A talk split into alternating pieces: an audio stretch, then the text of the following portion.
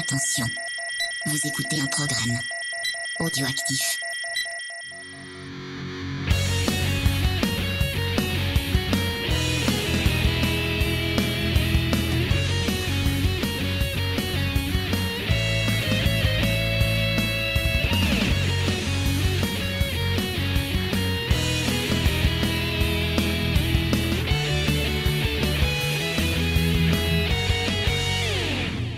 Bonjour à tous, bienvenue pour un nouvel épisode de Geek en série.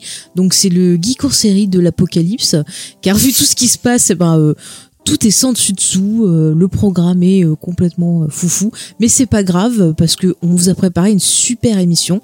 Je veux dire déjà bonjour à James qui est avec euh, avec moi, ça va James? Salut à tous, ouais, ça va. Ouais, Ça va. la forme? La forme. Ça va Bon, super. Eh bien aujourd'hui, nous avons une invitée et je suis très contente de la recevoir parce que j'aime beaucoup son émission. Il s'agit Oh. de Victoire. Bonjour et bienvenue. Bonjour, merci à vous de me recevoir. Ah bah écoute, euh, franchement, tout le plaisir est pour nous. Euh, bah, si tu veux te présenter peut-être à nos auditeurs qui n'auraient pas reconnu ta douce voix, quand même, c'est des coquins s'ils s'écoutent pas. Alors, alors euh, je m'appelle Victoire et j'anime euh, un podcast qui s'appelle Adapte-moi si tu peux, dans lequel, avec des copines ou, ou des copains, on compare des livres à leurs adaptations en film ou en série. Voilà. Mais moi, j'aime- beaucoup parce que je trouve ça intéressant, justement, ce travail d'adaptation. Bien souvent, les gens oublient quand ils font faire des critiques de films qui adaptent, ils vont dire ah c'est un mauvais film et tout, mais ils vont pas se poser la question de savoir si c'est une bonne adaptation euh, et le, le diviser par rapport à si c'est un bon film. Je sais pas si tu vois ce que je veux dire. Bah après, euh, on peut pas à chaque fois qu'on veut critiquer un film lire le livre derrière, c'est pas tout. Enfin, tout ça. le monde n'a pas le temps aussi. Oui, oui, ça c'est sûr aussi. Mais bon, quand on a lu, c'est bien, de- je trouve, de se poser la, la question. Ouais, Et ça puis donne une parfois, Ouais, et puis c'est clair. Puis des fois, il y a des émissions où genre euh, rien que sur euh, les dents de la mer, j'avais jamais lu le bouquin et du coup, m'avait donné envie et je me le suis pris en audiobook après et je me suis régalée en fait. hein. C'est vrai, tu l'as aimé? Ah ouais, ouais, ouais, j'ai bien aimé. Ouais, ça change totalement du film, Ouais. mais c'est pas inintéressant comme, vision. Ah mais je l'avais Et pris sur Audible. Ah ouais, si vous cherchez les auditeurs, c'est sur Audible. Ouais, ouais, ouais. Tu donné des sous à Jeff Bezos, mais. euh, Ah de non. Mais ils ont fait Jurassic Park aussi, rappelle-toi, on leur avait demandé. Il y a très bonne émission d'ailleurs aussi. Ouais, ah, c'est cool, ouais, Jurassic Park. Ouais, Jurassic Park. Et le cool. livre est vraiment stylé aussi. Ah ouais, ouais, ouais, franchement, j'ai adoré le livre. J'ai pas vu s'ils avaient fait le 2 aussi. C'était un bouquin ou c'était le film Oui, le livre, euh, Le Monde Perdu, ça existe en livre aussi. Ah, mais il faut que je le prenne celui-là, voir ce que ça donne. Ça se trouve, c'est peut-être euh, mieux que le film. Crichton qui est- Euh, oui, oui, c'est toujours lui. Ouais, ouais. Donc voilà, si vous justement voulez des recos de bouquins à lire, de films à voir, c'est pas mal comme émission, ça vous donne des idées. Hein. C'est parfait pour ce pour cette période, n'est-ce pas James? Ouais, on en a bien besoin en ce moment. Ah oui, oui, oui. Changer les idées un peu. Bon, j'avoue, en ce moment, je suis à fond sur Animal Crossing. Ah, la chance. Je n'ai pas de Switch. Ah mince. Ah, mais ça rend accro. Après la nuit, tu rêves de Tom Nook, euh, qu'il faut payer. C'est Mais ouais, mais moi j'ai connu Animal. Crossing quand j'avais genre 11-12 ans sur la DS. ah oui, oui. oui, Et oui. ouais, j'arrive pas à croire que ce soit revenu à la mode. Eh ben, si- de toute façon, à chaque fois qu'il y a un opus qui sort, euh, bah, les gens sont dessus, en Ouais. fait. hein. Mais ouais, je vois tout le monde parler de clochettes et de pommes, ça me fait marrer. Mais c'est que ça détend. C'est vrai que ça détend. Ouais. En plus, c'est bien. Tu peux mettre des petits, euh, tu peux mettre des motifs sympas. Tu peux faire des trucs comme ça. Ah bon, tu vas pas faire ton émission Non, sur mais- l'anime. Oui, mais je donne, je donne un peu des infos à nos auditeurs. Tu sais, ils aiment bien. euh. Bah d'ailleurs, l'hymne de ma ville, c'est Jurassic Park. Tu vois. Ah ouais. Voilà, c'est très très bien. Euh, Est-ce qu'on avait des news à donner à notre côté? Euh, non. Non. à part que bah vous pouvez nous, vous savez où vous pouvez nous retrouver. Site internet, il y a toutes nos émissions dessus. Si vous avez du retard, eh ben c'est euh, l'occasion de découvrir. Pareil pour vous occuper. Il y a Comics Discovery, Geek en série ciné blabla. Euh, voilà, on, on va si vous vous l'avez pas vu, on, on- Ouais. j'en ai peut-être pas parlé, parlé. Je crois que j'en ai parlé la semaine dernière, mais euh, si vous l'avez pas vu, j'ai relancé euh, une série de vidéos sur euh, sur la chaîne de Comics Discovery. Donc je vous conseille des comics euh, et euh, on en est à quatre vidéos déjà. Euh, euh, et euh, j'espère que ça va continuer avec à sur ce rythme-là. Ouais. Euh, dans la dernière, je vous recommande notamment Black Hole, qui est très très cool. Si vous avez pas lu Black Hole, bah, lisez-le parce que c'est génial. Mhm. Euh, et peut-être qu'il y aura une adaptation un jour de Black Hole, ce serait très bien. Ça, Il y, y a plusieurs. euh, elle fait la moue, elle l'a même pas lu. hein. Non, mais vu ce que tu m'en as dit, ça, ça va être encore plus déprimant que le sujet du jour. Mais ça, ça avait été, enfin, ça avait été cherché. Il y a, enfin, ça avait été en projet Mhm. parce qu'il y a euh, David Fincher, je crois, qui, euh, qui voulait le faire à un, un moment. Et en ce moment, je crois que c'est Brad Pitt qui a les droits pour, Oh. pour peut-être. Ah Arrête ouais. de critiquer Brad Pitt. Ah, je déteste Brad Pitt. Pourquoi tu pas. détestes Brad Pitt? C'est Ah, il, il m'insupporte, mais depuis toujours, j'ai envie de le frapper quand je Elle le aime vois. pas sa façon de jouer. euh. Ah non, non, non, il fait t'es nul. Ah, mais j'aime pas du tout Brad, Brad Pitt. Pitt et George Clooney, c'est ces Mais George Clooney, il bouge tout le temps la tête. Ça, c'est. Ouais, mais George Clooney, il sait pas jouer, ça c'est une autre Mais chose. non. mais- Mais, mais et- on dirait les chiens à l'arrière des voitures là qui bougent tout le temps la tête. Oh. Je te jure, ça me. Mais je vois que ça quand je vois un film avec lui. Et à chaque fois que j'en parle aux gens, après quand ils regardent un film avec George Clooney, ils voient que ça aussi, quoi. C'est. Elle a le don pour revoir les détails. euh. Oui, oui. Bon, bah écoute, on va partir sur les euh, orphelins Baudelaire, donc la désastreuse aventure des orphelins Baudelaire. Blue skies smiling at me. Nothing but blue skies. Violette, Klaus et Pruning étaient trois enfants intelligents. Mais leur quotidien se résumait à un mélange de guignes, d'infortune et de malheur. Vos parents ont tous les deux péri dans un terrible incendie. Péri veut dire qu'ils sont cuits. Nous savons ce que péri veut dire.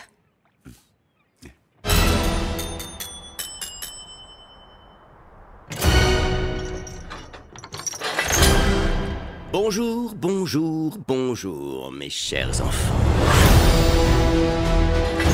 Je suis le comte Olaf, votre nouveau tuteur. Vous savez ce que c'est? On dirait une liste. Faux C'est la liste de vos corvées. On sait ce que vous voulez. C'est la fortune de nos parents. Il faut quitter cet endroit maudit. Restez à l'intérieur. En sécurité. À l'abri de tous les méchants. Des méchants Mais où ça? Les enfants Baudelaire seront mis en pièces. Hmm. Quand le sable se sera écoulé, votre fortune sera mienne. Je savais pas que le sable s'écoulait aussi vite. J'ai trouvé ça sur internet. Ce serait gentil que vous le retourniez au moins deux ou trois fois. Vos parents et moi aimions développer nos propres codes secrets. Nos parents développaient des codes secrets. Dans ma bibliothèque, vous trouverez les réponses à toutes les questions que vous vous posez. Et j'ai envie de demander à notre invitée, puisque c'est elle qui a choisi la série, pourquoi cette série? Euh, alors, euh, c'est une série déjà que j'ai vraiment énormément aimée. Mais ça a d'abord commencé avec les livres. Je les ai découverts quand j'étais petite, quand j'avais genre euh, entre 10 et 13 ans. C'est, je les ai tous lus. C'est une saga littéraire de 13 euh, romans. Oui. Donc dans lesquels on suit euh, euh, trois enfants, Violette, Klaus et Pruny, qui euh, dès le tome 1 en fait se retrouvent orphelins. Leur maison brûle avec leurs parents dedans. Et au fil des livres, ils vont aller de tuteur en tuteur en tu- en tutrice et et en fait, ils vont être pourchassés par l'odieux comte Olaf euh, qui en a après leur fortune. Et euh, les romans étaient vraiment géniaux. J'avais vraiment adoré ça quand j'étais jeune. Il y avait eu un film en 2004 avec Jim Carrey. Ouais, on, on y reviendra dessus. On y reviendra, ouais, que Ouais. j'avais aimé, mais il n'y a jamais eu de suite. Et euh, ce film ne reprenait que les trois premiers tomes. Et du coup, quand Netflix a annoncé qu'ils allaient faire sa série, j'avais très hâte et j'ai pas été déçue. Loin de là, j'ai adoré cette série. C'est, pour moi, c'est vraiment grandiose et elle mérite d'être plus connue et plus regardée. Bah écoute, euh, tu as très bien présenté la chose et je suis euh, d'accord avec toi. Euh, moi, j'ai d'abord découvert le, le film avec euh, Jim Carrey. Et Meryl Euh, Streep. Et Meryl Streep dedans, c'est vrai. Mais il y avait plein d'acteurs. Il y avait Jude Law. Enfin, Mais oui. je- je- on en reparlera quand on sera sur le film. Mais vraiment, il y avait un beau casting. Et moi, j'aime bien comme ça les petites histoires. Euh, sympathiques. J'ai découvert, j'étais déjà bon un peu grande, 2004, euh, voilà, j'avais la vingtaine. Euh, donc, euh, mais j'ai, voilà, mais ça m'a quand même donné envie de lire les bouquins, même si le film, je trouvais que ça allait beaucoup trop vite et j'avais du mal avec Jim Carrey. Bah, écoutez, on peut parler du film comme ça puisqu'on y est. Euh, donc j'avais un peu du mal, je trouvais que ça allait trop vite, mais ça m'a quand même donné envie de lire les romans et euh, j'ai beaucoup aimé. J'ai trouvé ça justement le ton, euh, ben le ton des livres, euh, ce côté un peu sombre, euh, ce côté où l'auteur ben euh, parle à- au, au lecteur, euh, leur explique un peu ce qui est arrivé. Enfin, il y a vraiment, je trouve, une, une écriture assez, enfin même très intelligente, je trouve, Ouais. et euh, ça se moque pas de son public en fait. Non, du tout. Et c'est un Mm. truc que l'auteur, donc euh, l'auteur des livres est censé s'appeler euh, Lemony Snicket, mais en fait, il s'agit bien sûr d'un, pseudonyme pour Daniel Oui. Handler, qui est écrivain.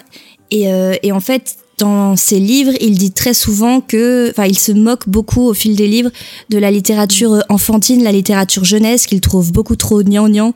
Et il se revendique un petit peu dans ses livres de de montrer autre chose aux enfants. Il met beaucoup de références culturelles. Il, il utilise un vocabulaire parfois très soutenu, mais tout en expliquant, en étant assez pédagogique. C'est, mais c'est, c'est hyper subtil en fait. C'est très rare. C'est un peu un ovni dans le monde de la littérature jeunesse. Ouais, ouais, c'est clair. Et puis en plus, je trouve que si, euh, ben voilà, on veut se mettre à écrire, c'est pas mal de dire ça aussi, parce que justement, euh, il explique un peu les rouages. euh, bah, de, de la construction d'une histoire en mettant en attirant bah, le regard du lecteur sur un point en disant mais voilà ce point là ça va être genre dénouement ce point là ça va être attention l'ennemi qui va arriver enfin et je trouve Ouais. que ça permet d'expliquer un peu bah, comment marche la fiction et euh, vraiment, j'avais trouvé ça très surprenant euh, pour un livre jeunesse. Parce que c'est vrai que livre jeunesse, bon voilà, on peut penser à Harry Potter, on peut penser à Percy Jackson, on peut penser voilà, à toute autre histoire où en général on retrouve ben, les mêmes mécanismes. Et là, pour le coup, j'avais trouvé ça euh, rafraîchissant en fait. Ouais, pas rafraîchissant à part pour Oui. les personnages. qui, Oui, à euh, part pour les persos, parce que les pauvres, euh, bon. Ah oui, ils en vivent des belles. figure, ça c'est sûr. Mais pareil, c'est aussi un, un livre où dans lequel les, les enfants doivent s'en sortir par leur euh, intelligence et, Oui. et leur, euh, leur détermination et c'est ils sont ils sont pas aidés, ils sont pas aidés du tout, personne ne les aide, Mhm. que ce soit les adultes, ils ont pas de pouvoir magique, c'est vraiment des gosses qui doivent s'en sortir tout seuls avec leur ingéniosité quelque part. Et Oui. ça aussi c'est c'est chouette de voir ça dans Oui, Dans dans, les- dans un bouquin. ouais. Non, mais je suis, euh, je suis d'accord. D'ailleurs, toutes les thématiques, on va les développer quand on parlera un peu plus euh, de, de la série. Euh, parce que vraiment, d'ailleurs, je trouve que la série, c'est une bonne adaptation. Parce que ça reprend vraiment bien, bien, bien chaque bouquin. Mm, Euh, Il y a même carrément des dialogues qui sont repris des livres. Ouais, Donc carrément. ça, je trouve ça... c'est, j'allais pas dire que c'est du mot pour mot, mais c'est vrai que ça m'a rappelé un peu l'adaptation de, de Watchmen, qui était vraiment très précise. Et là, ça serait, euh, bah voilà, pareil en, en série. Oui, Alors Watchmen, je j'ai ni lu ni vu, euh, je t'avoue. Ah bah écoute, euh, on te conseille fortement le comic. Je pense que James va se lancer dans un en trois secondes. Attention, Ouais, vas-y ouais, James. Mais il faut que je vous avoue, je lis pas de comics. Je, je crois que j'en ai jamais lu. Bah, c'est le, c'est pas Ah bah c'est le moment à- tenté. Hein, tu prends C'est pas le numérique. comics à lire en, en, en, En début, premier. En premier, ouais. Mm, mm. C'est un peu, euh, enfin, c'est un comics. Bon, je vais, je vais pas me lancer dans une diatribe sur est. sur Watchmen. Alors on vous Euh, renvoie dans Comics Discovery. oui, tu peux aller écouter un comics Discovery qu'on a fait sur, sur Watchmen. Mais euh, c'est pas, c'est, en fait, c'est un comics qui parle de l'histoire du comics, donc c'est pas forcément super accessible. Ouais, Ah ouais. mais ça, tu vois, tu peux. Enfin, moi, je désolée, mais la première fois que je l'ai lu, j'avais pas toutes les notions que j'ai maintenant, et euh, ça passe quand même parce que t'as tout le côté policier, enquête euh, qui passe. hein. Moi, je sais pas si je le conseillerais. En... Mais tu peux regarder la série. La série est très très très bien. La oui, et nouvelle ça, Ouais, la Ouais. nouvelle série. Ouais, et ça se de- regarde euh, même sans avoir lu le, le comics. enfin, hein. faut- Bah, regarde, on a pas mal d'auditeurs euh, qui connaissaient pas le, le comics faut au moins avoir vu le film, je ont- pense, pour voir le. Le Ouais. film, il est bien. Enfin, on, on- on- il passe à côté de pas mal de thématiques du comics, mais Oui, mais il tu peux pas il tout dire, James. euh, il suit, il suit l'histoire du du euh, du comics comme comme il faut. Hmm. Bah voilà, on Ouais. conseille le film Watchmen. D'ailleurs, il est sur Netflix. S'il y a des gens Ouais. qui, qui l'ont. Si vous avez envie. Mm, mm. Ah, bah, juste pour finir sur le Et moi, tu me bouquin. demandes pas mon avis sur. ah enfin, oui, de toute mais façon, toi, on tu sais sait que j'ai pas lu. que toi, tu l'as pas lu, donc je te demande pas ton Donc, avis. euh, moi, j'ai Alors, pas, pas lu. Vas-y, explique-nous la mission que nous allons avoir toutes les deux dans ce Ouais, podcast face alors, à euh, moi, j'ai pas fait mes devoirs euh, cette cette, fois, cette fois-ci. Euh, j'ai pas vu le film parce que j'avais vu la bande-annonce et Jim Carrey, euh, Jim Carrey unleash comme ça complètement. Ah, mais il est totalement niche et Ouais, ça m'a, ça me donnait pas trop envie. Euh, je, je crois que j'ai vu deux trois émissions sur le net qui parlaient de, de, de euh, celle de Ginger notamment qui était, qui était plutôt bien, euh, qui parlait de euh, de, bah, l'adaptation. de l'adaptation. Elle s'appelle adaptation son émission d'ailleurs. Euh, qui parle donc qui parlait des romans et tout, qui Mm. donnait plutôt envie. Euh, mais j'ai jamais eu l'occasion de m'y lancer dedans. Euh, quand euh, Faye m'a parlé de de, de, de, de cette émission, elle me l'a surtout vendu en me disant ah mais il y a Neil Patrick Harris et car Ah, elle mais- connaît mon amour euh, Mais moi aussi, je suis immodéré pour euh, pour le talent de Neil Patrick Harris qui était génial dans dans tout ce enfin dans, dans, on dans en reparlera parce qu'il y a plein de choses à dire. sur toute sa carrière est géniale Clairement. peut-être euh, les trucs à Harold et Kumar vous, vous pouvez mettre de côté mais tout le reste c'est vraiment très bien notamment Dr Horrible Mais euh, on va en reparler. Enfin, euh, et euh, j'ai voulu regarder euh, donc La série. pour, la série et à chaque fois je m'endormais devant Et- Sacrilège. Non, mais je t'explique, James n'a pas d'âme d'enfant en fait. Il faut qu'on lui, euh, on lui en donne une avant la fin de réussi à rentrer l'émission. euh, même si j'ai bien aimé le ton j'ai bien enfin il y a plein de trucs que j'ai aimé genre, je, Mm. je dirai après j'ai pas réussi à rentrer dans l'histoire et du coup j'ai pas j'ai pas réussi à dépasser le quatrième épisode Ah, euh, donc Mais tu euh, devrais vraiment. ah c'est trop dommage. Plus on avance, plus c'est génial. En plus, t'as toutes les Bah oui, en plus, enfin, oui, tout, tout se joue après, enfin, tout s'imbrique. Enfin, c'est. Mm. Dommage. Ouais, ouais. Mais écoute, on va te, te donner envie. à la fin de cette émission, tu vas t'engager à voir la série, James. Puis c'est bon, tu vas pas me dire que t'as autre chose à faire en ce moment, tu peux tout binger. C'est hein. clair. Mais il y a Allez, de- hop. il y a tellement d'autres séries. Mais euh, On verra, on verra si vous m'avez donné envie à la fin. De, Ouais, l'émission. ouais, Je serai le- l'éd- l'auditeur. euh, ouais, tu es, tu es l'auditeur, tu vas représenter les auditeurs Voilà, qui ne connaissent pas. Ok, bah écoute, on va faire ça. Euh, juste pour rappel quand même, je voulais signaler que l'auteur, en fait, avant de faire euh, les- la vie et l'histoire des orphelins Baudelaire, il avait écrit apparemment des bouquins qui traitaient d'adolescence et apparemment euh, il en parlait plutôt bien. Euh, Ouais. Je sais qu'il y a un bouquin qui s'appelle, je crois que son premier livre c'est The Basic Height. J'ai- pas eu l'occasion de le lire, mais ça m'a ça m'a donné envie parce que vraiment Alors, il y a des bons retours dessus. Bah vas-y, Euh, moi, ce que j'ai, j'en ai lu qu'un autre de lui, du coup, à part les orphelins Baudelaire. Je connais pas le titre anglais, mais le titre français c'était Inventaire après rupture. Ouais. Et, euh, et justement, du coup, c'était sur euh, sur une euh, une jeune adolescente qui voulait euh, rompre avec son copain. Et, euh, et voilà. Et en fait, elle passait sur pas mal de souvenirs, sur pas mal d'objets, etc. Sur pourquoi elle euh, prenait cette décision. Et pour le coup, c'était très très bien écrit. C'était assez subtil. Euh, une, enfin, une représentation vraiment tendre et sensible de l'adolescence et qui était pas dans les clichés. euh, C'était vraiment pas mal. Ouais. Ah, on sent qu'il a quand même euh, ouais une bonne plume qui qui euh, vraiment à chaque fois qu'il s'intéresse à un sujet, euh, on a vraiment l'impression bah ouais qu'il prend pas le lecteur pour un idiot et qu'il va essayer de lui parler d'une façon la plus juste possible en fait. Il tombe jamais dans en fait dans les clichés, dans les trucs mièvres. Il est tout le temps en train de. Enfin, il a une très belle plume et en même temps, il a une grande justesse dans ce qu'il écrit sans partir ouais dans le dans le gnangnan. Et moi, je déteste le gnangnan, donc ça me va ah très bah bien. pareil, pareil. Au moins ça va, on va bien s'entendre sur ça. Voilà. Euh, donc du coup, les Orphelins Baudelaire, c'est sorti en 99, le premier tome. Ouais. Donc comme tu l'as dit, il y en a 13. Donc, Ouais. C'est important de le dire. Il est prolifique. Oui, oui, c'est prolifique. Euh, du coup, Après, ils sont assez film- courts. Oui, ils sont assez courts. Ça se livre vraiment euh, rapidement. Et ça se trouve euh, en numérique. Je crois que je sais pas si ça se trouve en audiobook. Je sais pas c'est la taille d'un. Harry Potter ou Ah plus non, c'est plus court. Harry Potter. Beaucoup Ah plus oui, court. Oui, oui, oui. Attends, Harry Potter, euh, c'est beaucoup plus long. Enfin bref. Euh, du coup, je voulais revenir sur le film, comme ça on en parlera bien un peu pour bien poser, ça permettra un peu de hum, comparer les deux. En plus, Ouais. c'est c'est plutôt intéressant parce que le film donc qui est sorti en 2004, il a été réalisé par Brad Silberling et c'est en fait euh, le réalisateur du film Casper. Euh, et Casper Oui. qui ressemblait beaucoup à un, f- à- un peu à la famille Adams, à d'autres films et tout, enfin au niveau de l'esthétique. Et euh, la famille Adams, qui c'est qui l'a réalisé? C'est Barry Sonnenfeld, qui est le producteur de la série euh, des Baudelaire. Donc, euh, Mais donc- tout se recoupe. mais tout se rejoint, c'est fantastique. Et sachez aussi que ce réalisateur, bon, il a fait euh, La Cité des Anges, c'était un peu euh, cucu. Et il a fait aussi Le Monde presque perdu, une comédie avec euh, ah ça je trouve plus son nom, qui a les cheveux frisés là, qui est comique, ça je trouve plus son nom. Ah là là, qui fait des trucs Step euh, Brother et compagnie là. Il a fait le l'elfe. Ah, tu sais, dans le film Elf. Ah, Will Farrell. Will Ferrell, merci. Will Ferrell. Will Ferrell. Voilà, je retrouvais plus son nom. Oui, ça. T'aurais pu dire juste le génie dans Aladdin, tu sais, ou des trucs comme ça. Oui, Les oui, nouvelles oui. refs. ouais. Bah écoutez, bon voilà. Et euh, donc c'est une esthétique assez particulière et c'est vrai que hum, il y a un côté pareil euh, gothique. euh, Enfin c'est très pictural le film. Je trouve que l'esthétique était plutôt bien rendue. Alors oui, Si ils avaient vraiment beaucoup travaillé sur l'ambiance, sauf que euh, ça a été très compliqué parce que c'est une œuvre très très difficile à adapter, je pense. Ils ont essayé Ouais. de mettre un univers un peu gothique, un peu angoissant, mais tout en restant un film familial. Et le problème, c'est Mm. que pendant les premières projections de test, euh, ça a pas du tout fonctionné. Ils ont dû du coup recouper un peu plein de trucs, refaire pas mal de choses pour euh, pour essayer de trouver leur public. Mais c'est une œuvre euh, difficile en fait à, à cerner, Mm. Ah, je pense. Ouais. Et puis je pense que le fait d'avoir euh, choisi de faire en un film trois bouquins, euh, c'était peut-être pas la bonne idée, je pense. Bah, le truc, c'est que si on est honnête deux secondes, tu peux Mhm. pas faire un film sur seulement le premier bouquin, il se passe pas assez de choses, euh, je Mhm. pense, pour que ce soit vraiment intéressant. Et tu peux pas de toute façon faire une série de 13 films. Je veux dire, Non, non, non.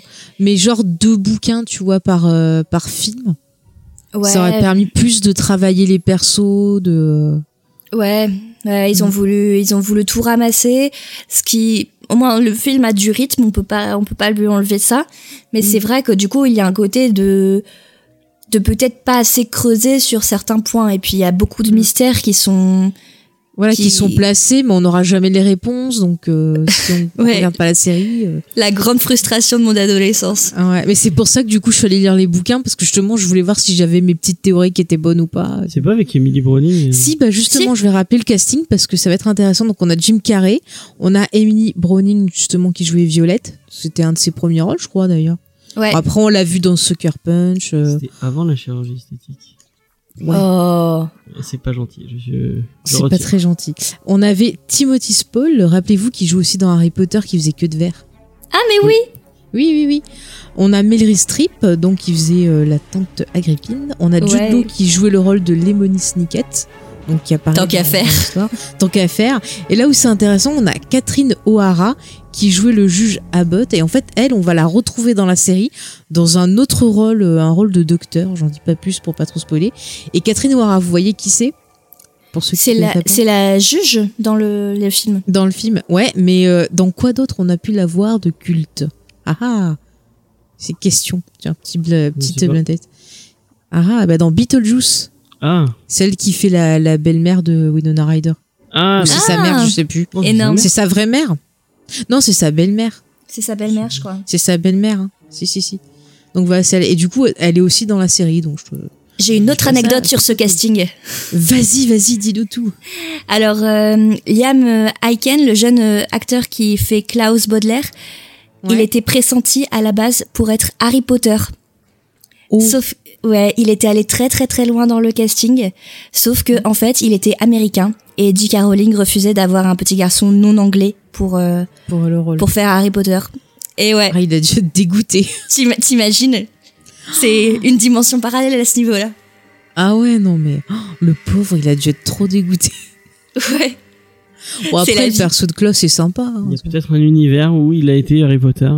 Ouais, Peut-être. A peut-être. Complètement changé. Euh, Ouais. Il Ouais. a eu une belle carrière peut-être après.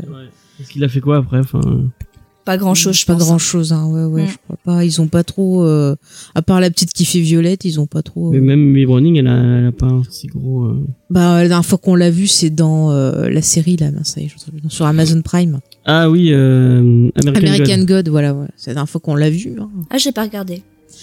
Bah, pff, tu peux regarder que la saison 1 et après. Des très chouettes bouquins. Le livre est très bien, ouais. Neil Gaiman, c'est très très. J'aime beaucoup Neil Gaiman en plus. Et bah voilà. Bah écoute, teste la saison 1 parce que je trouve que c'est que ça se rapproche quand même pas mal. Après la saison 2, j'ai voulu tester. Moi, on voit le changement de showrunner. Mm. Et c'est. Mais les bouquins sont vraiment cool, hein, vraiment. Si t'as l'occasion de les lire, euh, je te les conseille. Ils- D'ailleurs, sur Audible, ils ont fait. Ils y sont sur ils Audible, sont- ils- ouais. On est très livre audio en ce moment. Bah de temps Ah en temps, c'est j'entends ça. pratique. Mais c'est cool les livres audio. Ouais. Enfin moi, c'est je, je préfère. Encore une fois, je le dis, moi j'écoute beaucoup en anglais parce que ça permet de faire travailler. C'est cool. Mm. Mm. En plus, les acteurs bo- bo- enfin, bossent plus euh, Ouais. sur les trucs anglais. Ah ouais, ouais, ouais. Franchement, plus t'as des bruitages et tout. hein. je dis plein de fois, mais c'est vrai. Euh, donc voilà. Bah, du coup, on va présenter la série et après, comme ça, on pourra présenter plus en détail euh, les persos, notre avis, sans trop spoiler. Et puis après, on Ok. se. Donc la série, elle a commencé en 2017 sur Netflix. Il y a 25 épisodes de 36 à 65 minutes. Au niveau des showrunners, donc on a... Euh, hein? C'est vachement variable comme format. Ouais. Ouais, ouais. Mais je pense que ça doit dépendre, en fait, de la longueur du bouquin ou comment... ils- D'accord. le truc. Mais tu le ressens Globalement, ils faisaient plus 50 minutes en moyenne, tu vois. Oui, je pense que c'est plus sur les premières saisons qu'ils étaient plus courts. Voilà. Euh, du coup, donc, on retrouve la création de la série, donc, comme je l'ai dit, euh, Barry Sonnenfeld, donc, qui a fait La Famille Adams, euh, Men in Black. Men in Black, Voilà, plein mal de, de films divertissants. Wild Wild West. On va, on va l'oublier, celui-là, c'était un, petit accent de parcours. Et on retrouve également avec lui euh, Marc Udis, qui est, en fait, le, le showrunner de True Blood. J'ai vu ça en faisant des recherches Ah ouais sur IMDB, j'étais surprise. Parce qu'il n'y a pas de de Blood. Ouais, Ouais, ouais. bah figure-toi, j'avais lu les livres et la série, j'ai regardé que le premier épisode et j'ai pas supporté. Ah non, mais alors déjà, moi j'ai du mal avec les livres, mais alors la série, euh, pff, La série, j'ai- j'ai vraiment pas tenu après le premier épisode. pareil. En plus, il y a trop. Enfin, Il y déjà a le des trucs bouquin. cool dans la série quand même. Ouais, mais il y a trop de fesses et moi Mais ça c'est- ouais, ça c'est y m'énerve. Bah, une série HBO. Ouais, ouais, mais façon le bouquin. euh, Enfin, Ah le bouquin, j'ai pas Il aimé. y a pas beaucoup de cul aussi dans le. Si, mais je trouve que ça fait très, euh, ben, euh, tu vois, fanfiction un peu. euh. Ah ouais. Enfin, j'ai pas Tu trop les as aimé comme c'était. les, les livres euh, True Blood Bah, je les avais lus genre à 15-16 ans, tu vois. Donc en vrai, j'en ai lu genre quand même 7, je pense. Je pense qu'il y en a vu plus que ça, mais j'en ai lu 7. Je trouvais ça sympa, c'était assez euh, assez violent aussi par moments. Oui, oui. Mais euh, ça se lisait ça se lisait facilement si tu veux. Ouais, c'est un style littéraire euh, ouais, comme euh, comme dit Faye, un peu fanfiction donc euh, ça se lisait bien mais c'était pas ça révolutionnait pas le genre non plus quoi. Non, C'est genre euh, c'était tu vois, je venais de finir Twilight, je me suis dit bon bah vas-y, je reste Ah, dans les vampires mais je step up, tu vois. Ah, c'est version un peu cucu. euh. Les, les. Ah non, mais euh, Ouais. il te décrit bien. Je pense que 50 millions de degrés, ça doit être le même style. Hein. J'ai pas lu le livre, mais euh, Je pense que c'est plus pauvre quand même 50 nuances degrés. tu Ah vois, il ouais. y a quand même des mythes euh, des mythes dans euh, True Blood dans les livres, hein. il y a les Oui. il y a les loups-garous, il y a les sorcières, il y a les machins. Ouais, avec les 50 nuances degrés, il y a juste un abruti qui. Mais Bon, les films un- sont très drôles. creep. Les films sont très drôles. En version Alors euh, ouais, canadienne. non. Je suis Ah, regarde, en version canadienne, j'ai fini en pleurs tellement je rigolais, quoi. Bah, en mais fait, vraiment. moi j'ai j'ai regardé le 1 un coup en soirée, j'ai trouvé ça à mourir de rire. Ah ouais. Du coup, j'ai voulu regarder le 2 pareil avec des potes et tout, sauf qu'en fait le 2, il m'a Ah non, vraiment mais le mise 2, mal. il est creepy, quoi. Ouais, moi il m'a mise mal en fait, j'étais j'ai pas pu j'ai pas pu finir, j'ai arrêté à la moitié parce qu'en fait, j'ai trouvé ça hyper cringe. Ah Enfin, oui, non, mais totalement. J'étais je- j'étais pas j'étais pas bien, ça m'a ça en fait, ils m'angoissent, ils m'angoissent tous. Ah non, euh, mais ils vont pas bien. Attends, mais nous, Dans Ah, Dans le 2, dans le 2, t'as le méchant à la fin. Ah la, oui. la, la scène de fin, c'est magique.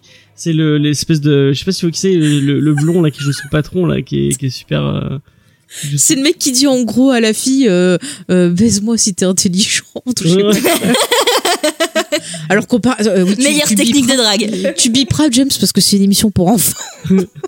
Euh, et la- en fait, à la fin, on, donc il, il en, elle, est- elle, elle retourne avec euh, avec l'autre. euh, Ah oui, bah ils se fiancent ou ils se marient, je sais plus. Ouais. Puis le mec il les regarde de Et en loin fait, en mode. il y a- ils font une fête pour euh, pour le, le fi- les, les fiançailles Ouais. et c'est au bord d'un lac et en fait il y a le- la, la, la caméra dézoome et on voit le méchant qui est à l'autre qui est de l'autre à l'autre rive du lac qui les regarde assis sur sa voiture en train de fumer une clope. Il sort une euh, une photo de bah, du mec, je sais Ah oui. plus comment il s'appelle, et il écrase euh, sa, sa, sa cigarette sur la sur la photo. Euh, C'était drôle. tout, plein, tout plein de mystères et de. Oh, trop de et de- suspense.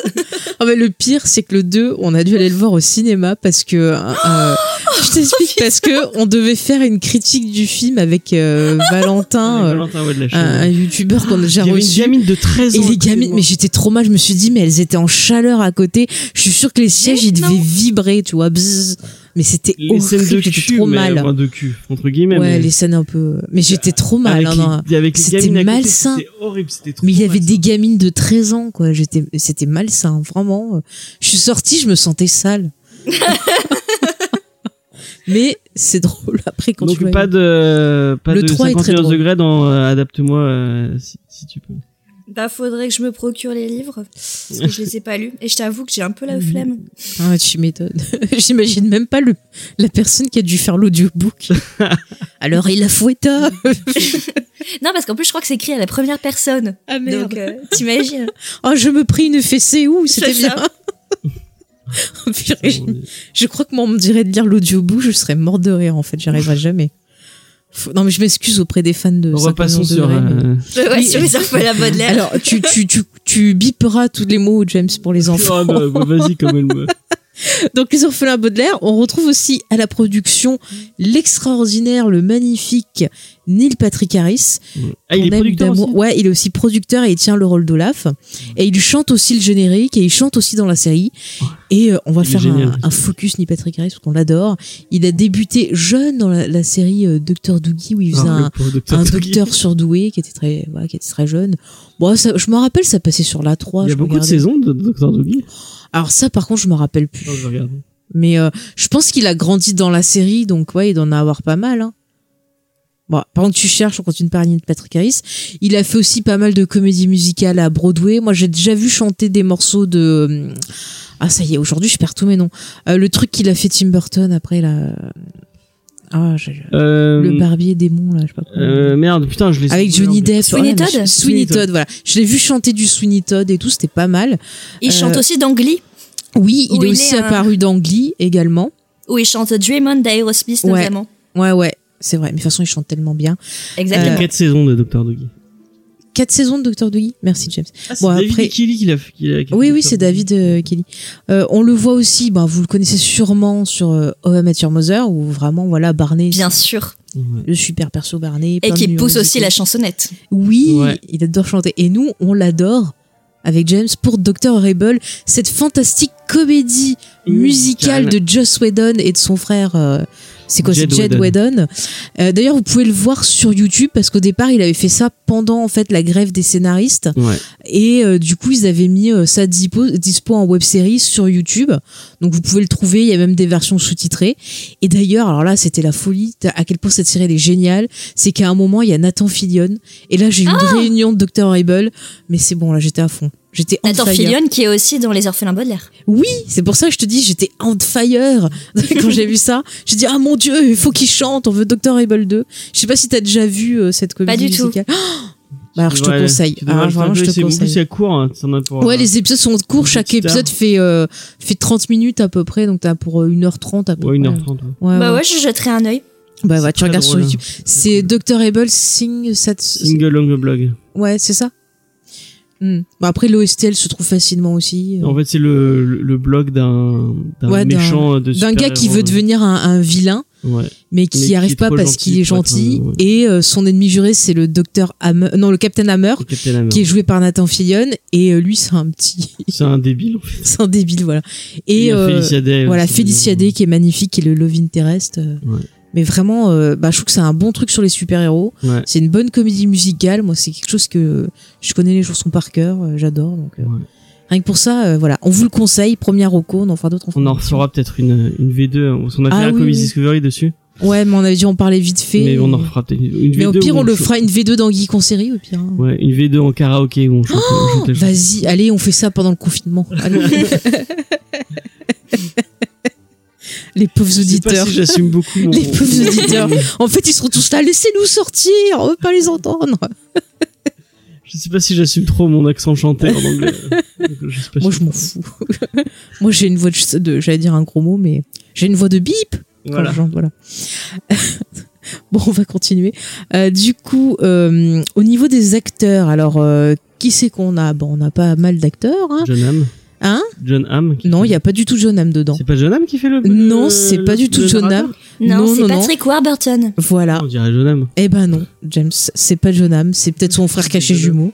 Mais non, non, c'est pas lui. Bah lui, t'as pu le voir dans pas mal de séries. Il a apparu dans Twilight Zone, dans Malcolm. Il a fait pas mal de doublages. On l'a vu au ciné, par exemple, dans Men in Black 2.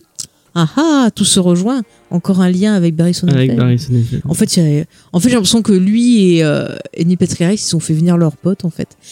Euh, donc voilà. Euh, Bah, ensuite- C'était quasiment les deux premiers de toute façon à être castés. euh, Neil Patrick Harris, je crois qu'il a été casté Ouais. tout de suite. Oui. Et euh, Patrick Warburton, pareil, ça a été dans la foulée. euh. Bah, c'est pas étonnant. Mais Neil Patrick Harris, c'est tellement le, mais il est tellement bon en Olaf, quoi. Mais Est-ce qu'il est Oh meilleur là que. Jim Carrey?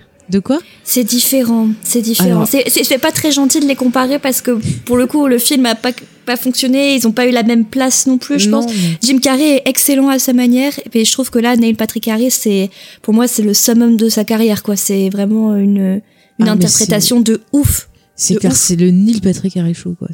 Bon, après, moi, j'ai du mal avec Jim Carrey, donc je vais te dire que je préfère Neil Patrick Harris. Mais c'est clair que chacun, au moins, euh, donne sa version du personnage. Et c'est vrai que Neil Patrick Harris peut plus le travailler, puisqu'il peut jouer le perso euh, Voilà, en entier et saisons. son évolution. Il y a une plus de nuances. Et l'autre, il avait pas assez de nuances, donc... euh, Là, il fait, Voilà. il fait grave flipper, surtout que moi, bah, Mhm. Neil Patrick Harris, je le connais surtout pour Oh I Met Your Mother, où il me fait, euh, où il me fait mourir du rire. Mais là, il y a vraiment des moments où il est drôle et il y a des moments où il est terrifiant. Ah oui, oui, oui, il est inquiétant. Et il y a des moments, tu as l'impression que c'est comme un gamin. Enfin, il a plein de nuances de jeu.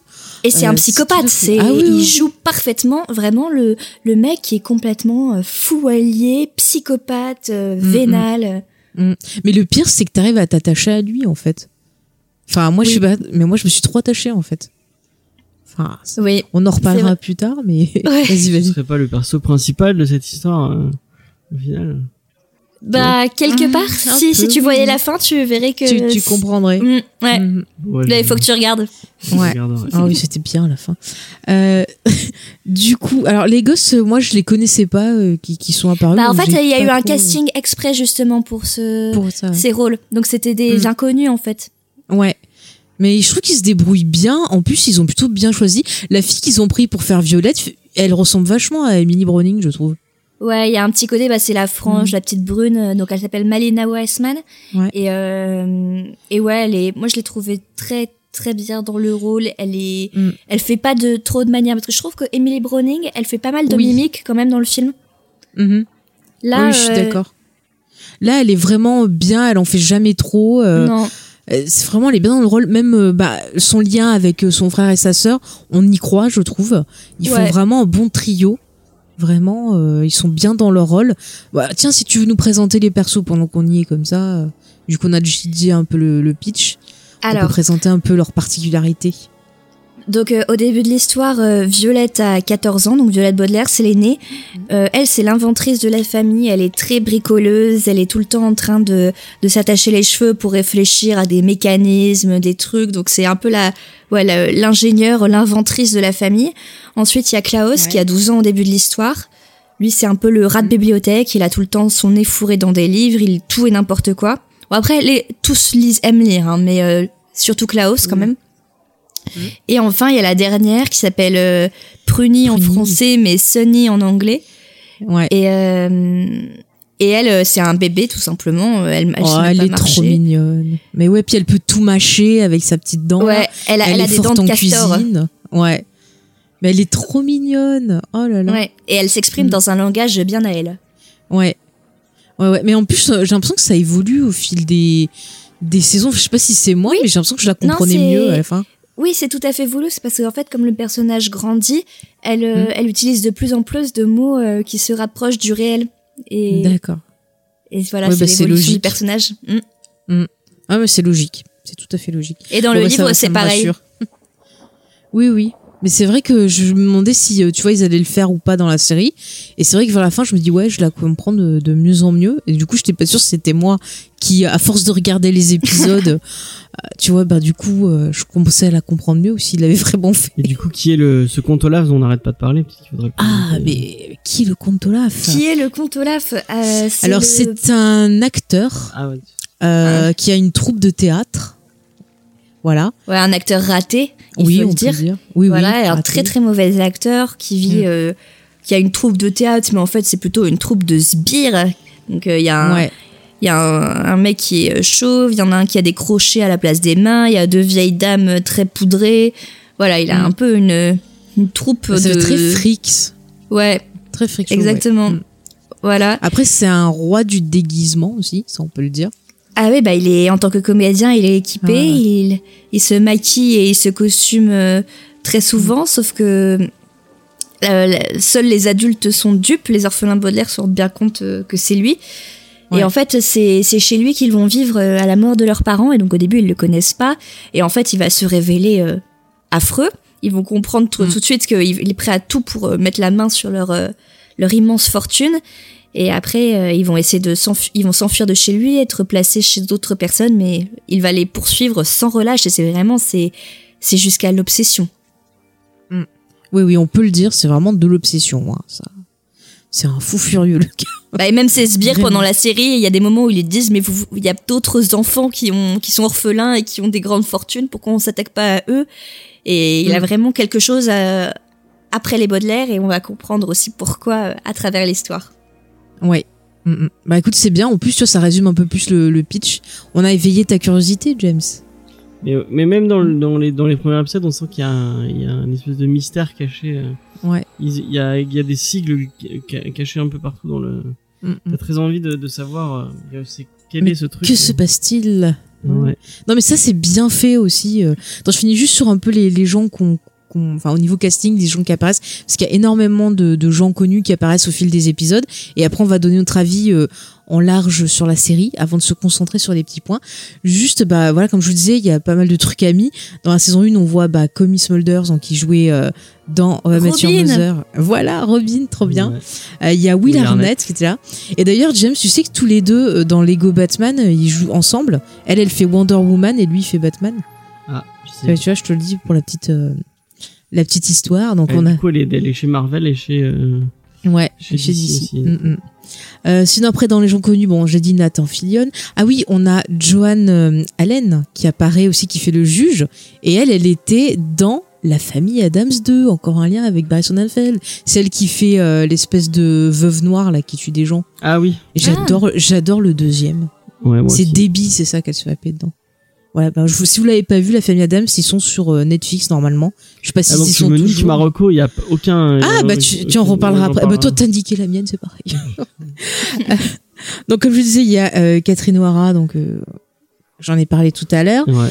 On voit apparaître dans un rôle, mais je dis pas quel rôle cette personne joue, Morena Baccaran, Baccarin, excusez-moi, que vous avez pu voir dans cette excellente série qui est Firefly de Joss Whedon. Tiens encore. Ah, ah. Mon avis, c'est des potes, tout ça. Euh, donc, elle fait un rôle, je ne dis pas lequel. Enfin, vous verrez, il y a plein, plein d'acteurs. Il y a d'autres acteurs d'Arrested Development comme euh, Will Arnett qui apparaissent aussi dans la série.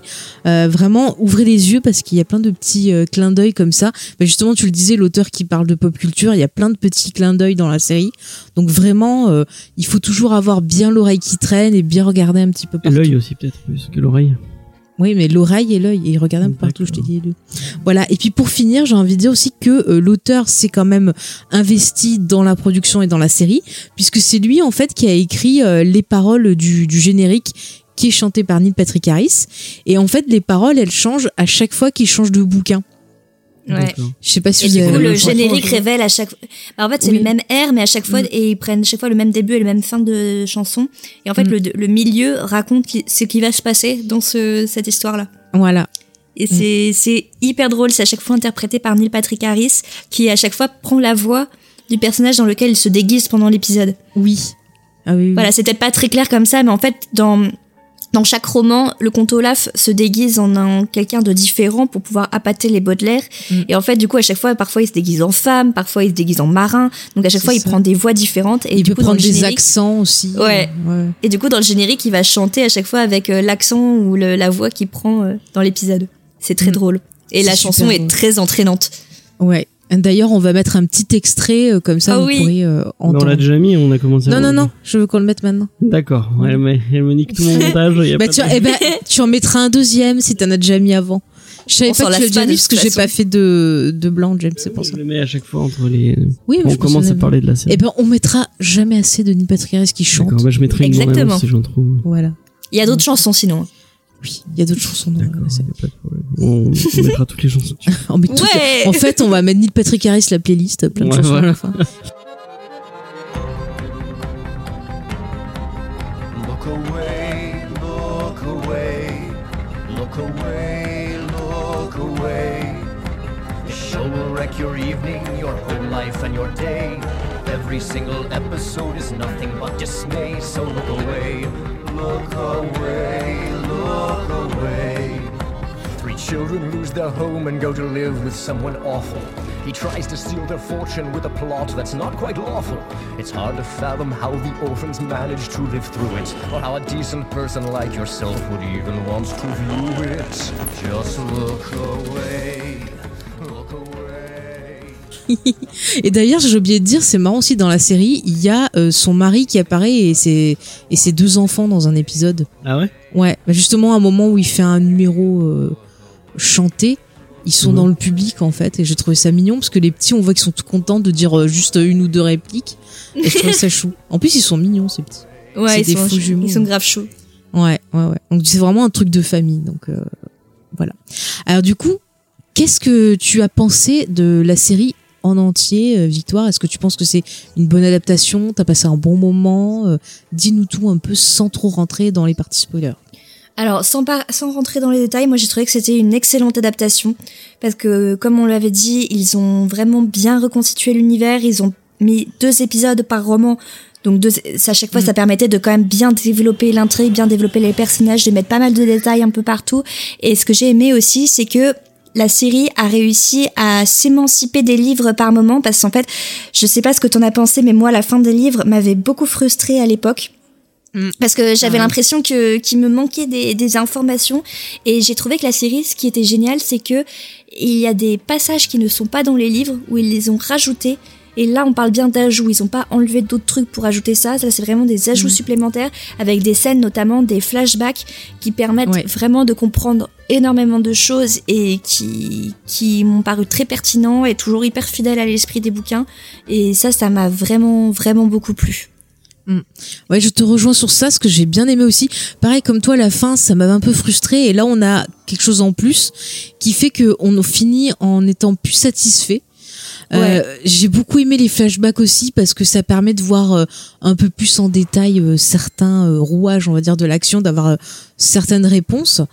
Et Ouais. du coup, ça récompense en fait les personnes qui ont lu le bouquin et qui vont se dire ah mais c'est bon, j'ai lu le bouquin, pourquoi je vais regarder ça? Et du Ouais. coup, ce petit bonus, ben je trouve que c'est c'est chouette. C'est fait dans le respect. Je pense que c'est l'auteur lui-même qui a dû euh, Ah, je pense, qui a dû ouais ouais participer à ça. Hmm?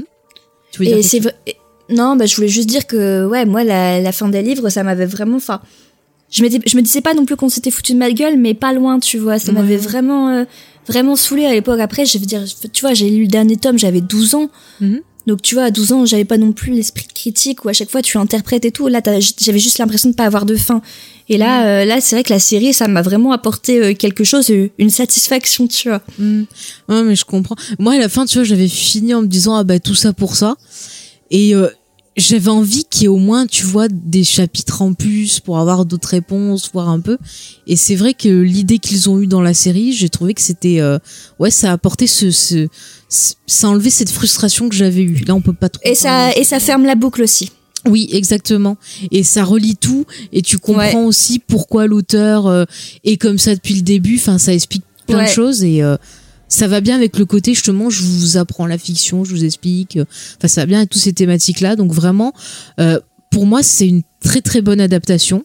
Euh, Et en plus, ils ont mis des chansons, donc euh, moi, je Oui, suis euh, voilà. refaite. hein. J'adore Voilà. les chansons. pareil, pareil. Surtout quand c'est Annie Patrick Harris, alors là. Bon, ça, on aura compris. Ah, mais je vais le redire à Mani. En plus, ils ont utilisé aussi les talents de magicien de Neil Patrick Harris, car c'est aussi un magicien. Il a écrit des livres de magie. Euh, ouais, ouais, non, mais c'est vrai, il fait partie d'un club de magie. Mais il est, je crois qu'il est président. euh, ouais, il est du, président, euh, ouais. ouais, ouais. Du club de magie de Californie. C'est ça, c'est ça. Non, mais c'est Comme un dans vrai. I Met. Ouais, ouais, non, mais Ouais, c'est voilà, vraiment un vrai. euh, C'est vraiment lui qui les faisait ses tours et tout, quoi. Mais je pense que c'est le, le fait qu'il soit magicien de base qui a été apporté dans Aomet. le Ouais, ouais. que- que- Mm. Bah là, ça sert aussi dans, dans la série. Euh, vraiment. En plus, je crois que maintenant aussi, il écrit des bouquins pour les gosses aussi, euh, mais mélangé avec en utilisant justement ce qui c'est de la magie et tout, puis il fait des histoires pour les petits. Donc vraiment un homme euh, multitalent. Ouais. C'est vraiment fou. C'est un artiste complet cet homme. Qu'est-ce que vous voulez que je vous dise? Non mais vraiment une très très bonne adaptation et je trouve aussi que c'est une bonne série parce que même si on n'a pas lu les bouquins, ben on va prendre plaisir à suivre la série. Ah oui, Euh, clairement. Ouais, les épisodes franchement ils s'enchaînent euh, vraiment super bien et c'est vrai que cette ambiance comme ça euh, euh, gothique un peu sombre, bah ouais j'ai de suite pensé à la famille Adams avant de lire euh, Barry Sonnenfeld et euh, ça m'a replongé en enfance quoi. Enfin ce j'ai- j'aime J'ai trouvé cette qu'il y avait une esthétique très euh, Wes Anderson aussi. Oui, aussi, c'est les vrai, premiers ouais. épisodes, c'est Mm. très dans la symétrie. Oui oui. Il y a, il y a pas mal d'e- d'effets comme ça. Mm. Bon, en plus, le, le miroir, ça revient pas mal, surtout dans, dans, dans un bouquin vers la fin. On reparlera, tu sais, quand ils sont dans l'hôtel. Exact. Qui est, voilà, un miroir. Et c'était vachement bien utilisé. Puis même la, la photographie, euh, il y a un côté parfois surexposé. On va avoir des tons euh, un peu dans les, les gris, des couleurs un peu euh, passées, Moi, j'ai euh, qui vont être complétées avec j'ai du noir. les premiers enfin, épisodes, donc je ouais. peux que me faire un avis sur ces premiers épisodes, mais Mhm. euh, on avait l'imp- j'ai eu l'impression de voir euh, le ton de Burton qui Ouais. rencontre la mise en scène de Anderson. Mhm. Euh, Oui, c'est vrai qu'il y a des, des inspirations aussi burtoniennes Bah, le dedans. côté un hein. peu Ouais, c'est un peu conte de euh, fées. euh.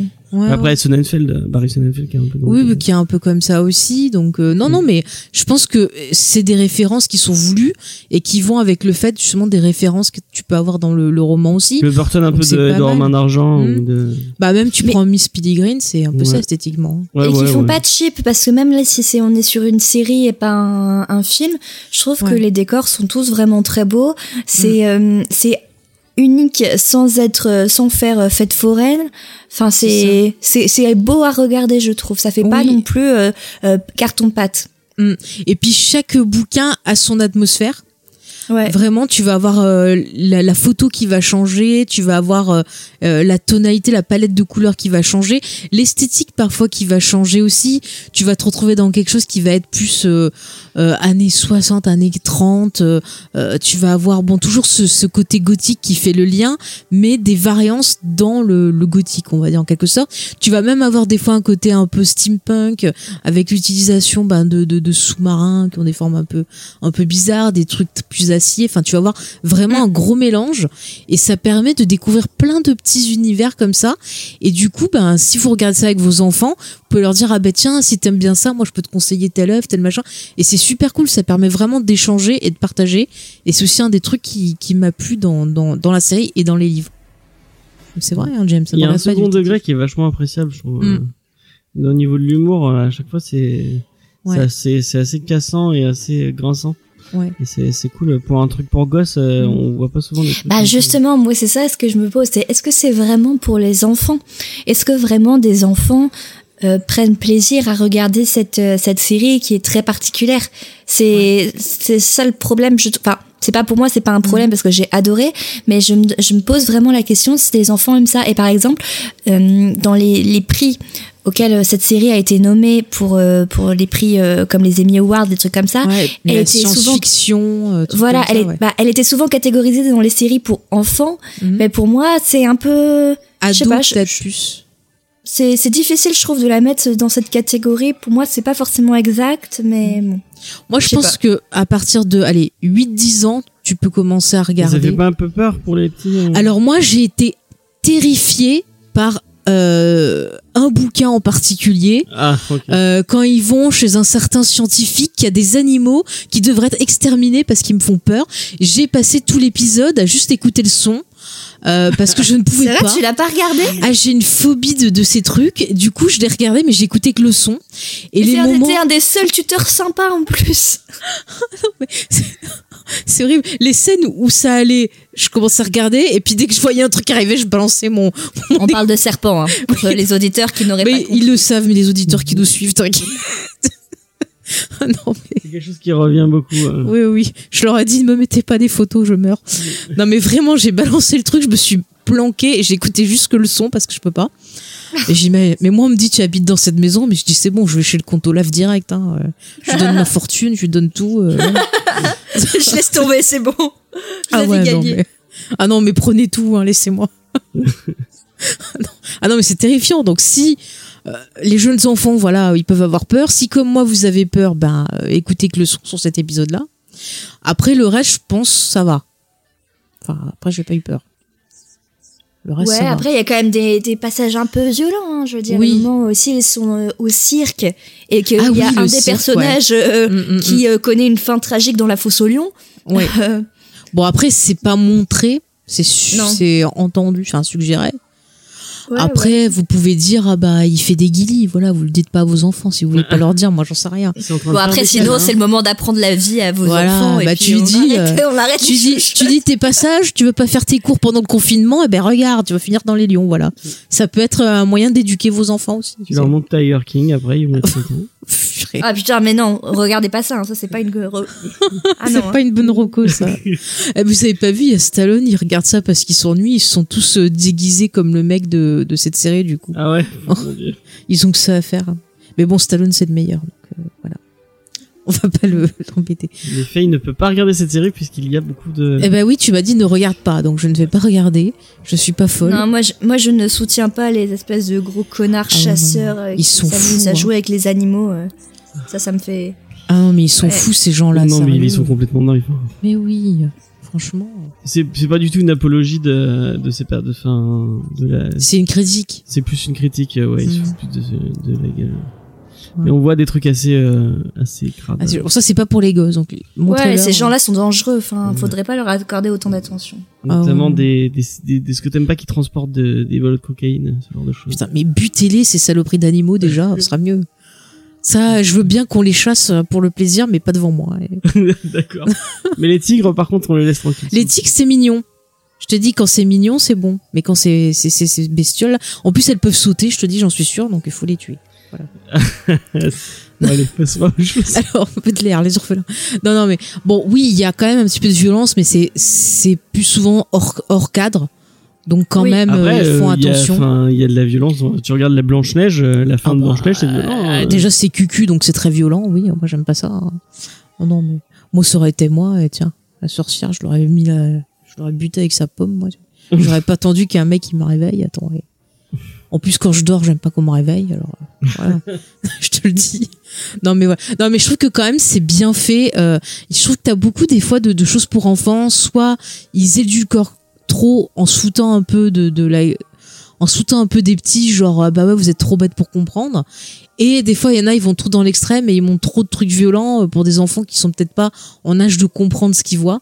Donc là je trouve que le fait que ça se passe euh, hors champ, mais euh, on le cache pas. Et puis en plus à chaque fois il y a toujours le, le narrateur qui vient et qui dit ah bah oui attention là ça va être triste, ah là ça va pas être bien. Donc on est toujours prévenu. Donc du coup si l'enfant est, marrant, sensible, ce, euh, ce, c'est ce- ce gimmick du narrateur, c'est tellement, euh, Mm. c'est tellement con. mais c'est ça. Non, en vrai, c'est hyper intelligent. oui, oui, c'est marrant, mais je. Non, mais dire C'est- con dans le sens C'est vraiment, c'est et puis en plus au fil des livres et dans la série aussi, il arrête pas de Mm. te dire euh, c'est vraiment trop horrible. Arrêtez de regarder cette série. Ouais, euh, je- vous ne pouvez pas supporter. euh, c'est vraiment trop, trop atroce. C'est ça. Et Mais même le, dès le générique, on te dit look away. look Mais away. oui, oui. D'ailleurs, la VF est vachement bien. Enfin, Alors, sauf sur les parties chantées. Ah ouais. J'ai testé pour euh, voir quand j'ai fini de, de regarder la série. Et non, non, non, non. Ils Ah, ont, ils fait- ont traduit les Tu vois l'épisode musical de Buffy? Ouais. Eh ben, c'est pareil. Voilà. Donc, tu lui donnes combien d'épisodes de Daria sur 5 Oh non, mais c'est du même acabit. Hein. Ah ouais Ah non, mais les chansons, faut les mettre en VO, quoi. Mais bon, les petits, ils comprennent pas, alors c'est ça. C'est vrai c'est dommage. Comment se priver de la voix magnifique de Neil Patrick Harris? C'est pas possible. Mais la VF est pas trop trop. Enfin, non, la VF après, elle est, euh, elle est plutôt bien. C'est juste les parties chantées. Mais après, du coup, on était sur l'auteur. Non, mais moi, l'auteur, j'adore ça parce que au début, tu te dis ah bah c'est juste un gars qui te présente euh, dans un style rétro un peu bah voilà comme euh, au début des contes de la crypte, il te, il t'annonce ce qui va se passer. Tu vois, enfin, tu vois un truc comme ça, Hitchcock. et- Hitchcock, Ouais, exactement Hitchcock aussi, autre exemple. Et puis au fur et à mesure, tu vois qu'en fait non, il va faire partie de cette histoire, il a un rôle. Et du coup, ça le rend encore plus intéressant.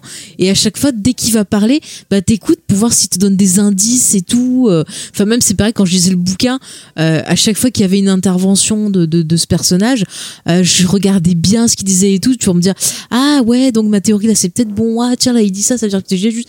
Et du coup, ce qui fait aussi que ça fait monter la tension. Parce que comme ça, tu t'attaches encore plus au petit gamin à Baudelaire. Parce qu'à chaque fois, il va te dire attention et tout. Du coup, tu as peur qu'il leur arrive quelque chose.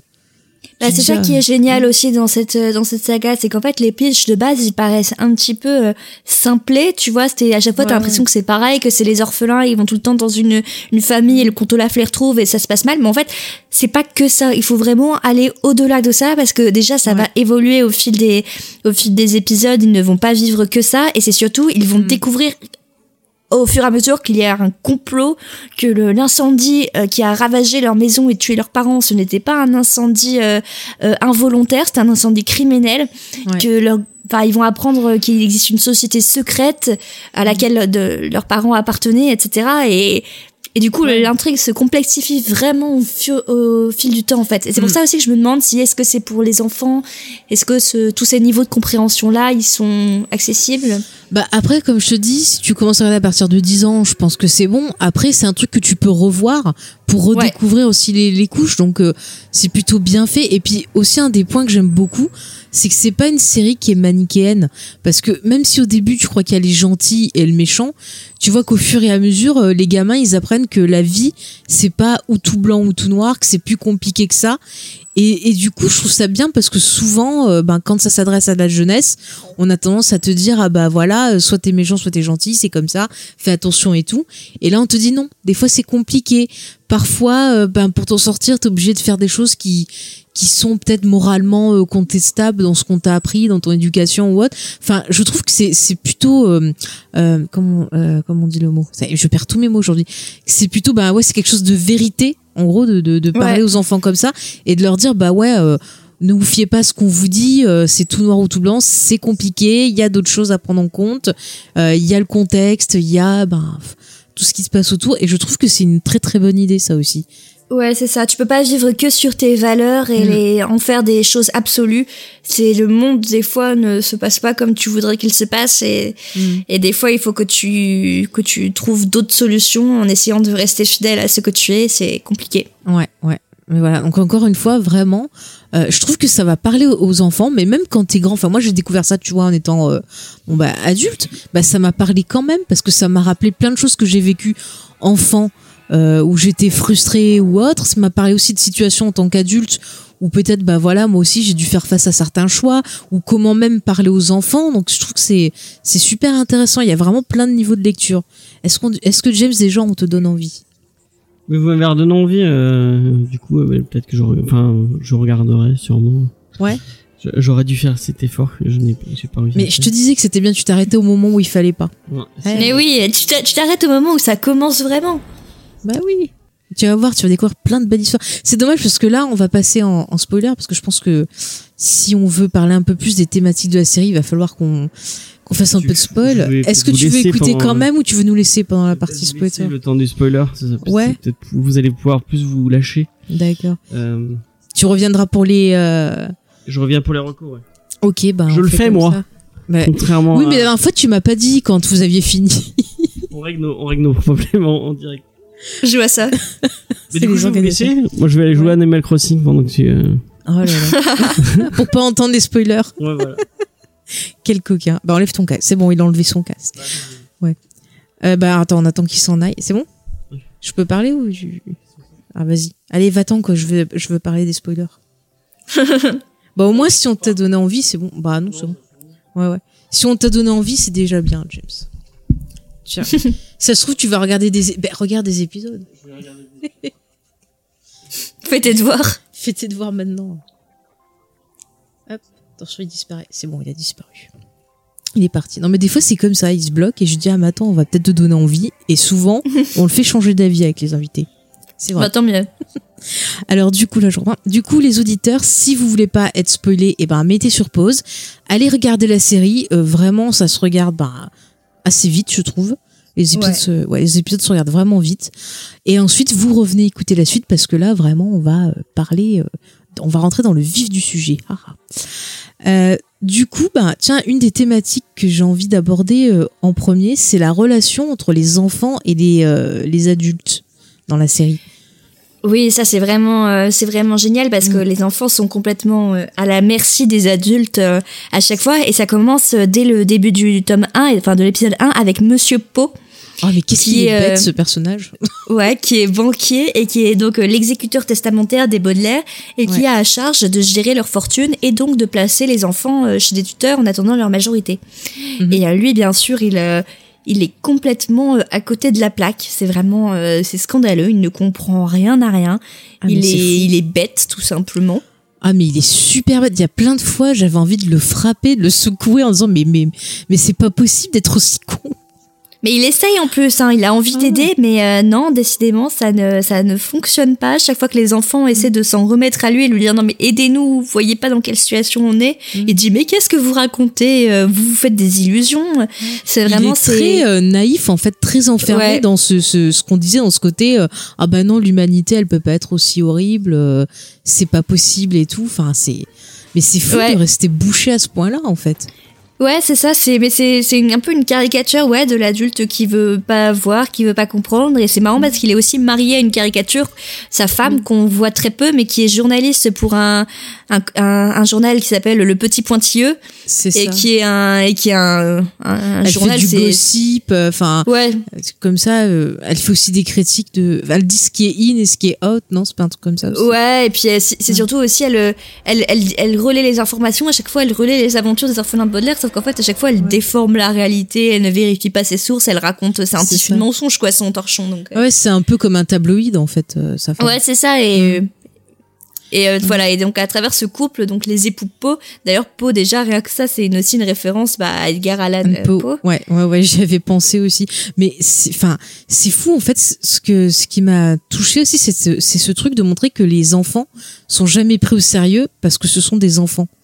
Ouais. Et c'est tellement des choses que tu vis toi enfant. Enfin, moi, je sais que ça m'est arrivé plein de fois euh, de vouloir bah, dire quelque chose à un adulte et que l'adulte me prenne pas au sérieux. C'est, c'est, c'est tellement des trucs vécus. Enfin, je pense que ça va parler aux enfants en fait, euh, c'est cette relation. C'est ça, ça remet plein Mm. de choses en question. Ils écoutent jamais ce qu'ils veulent.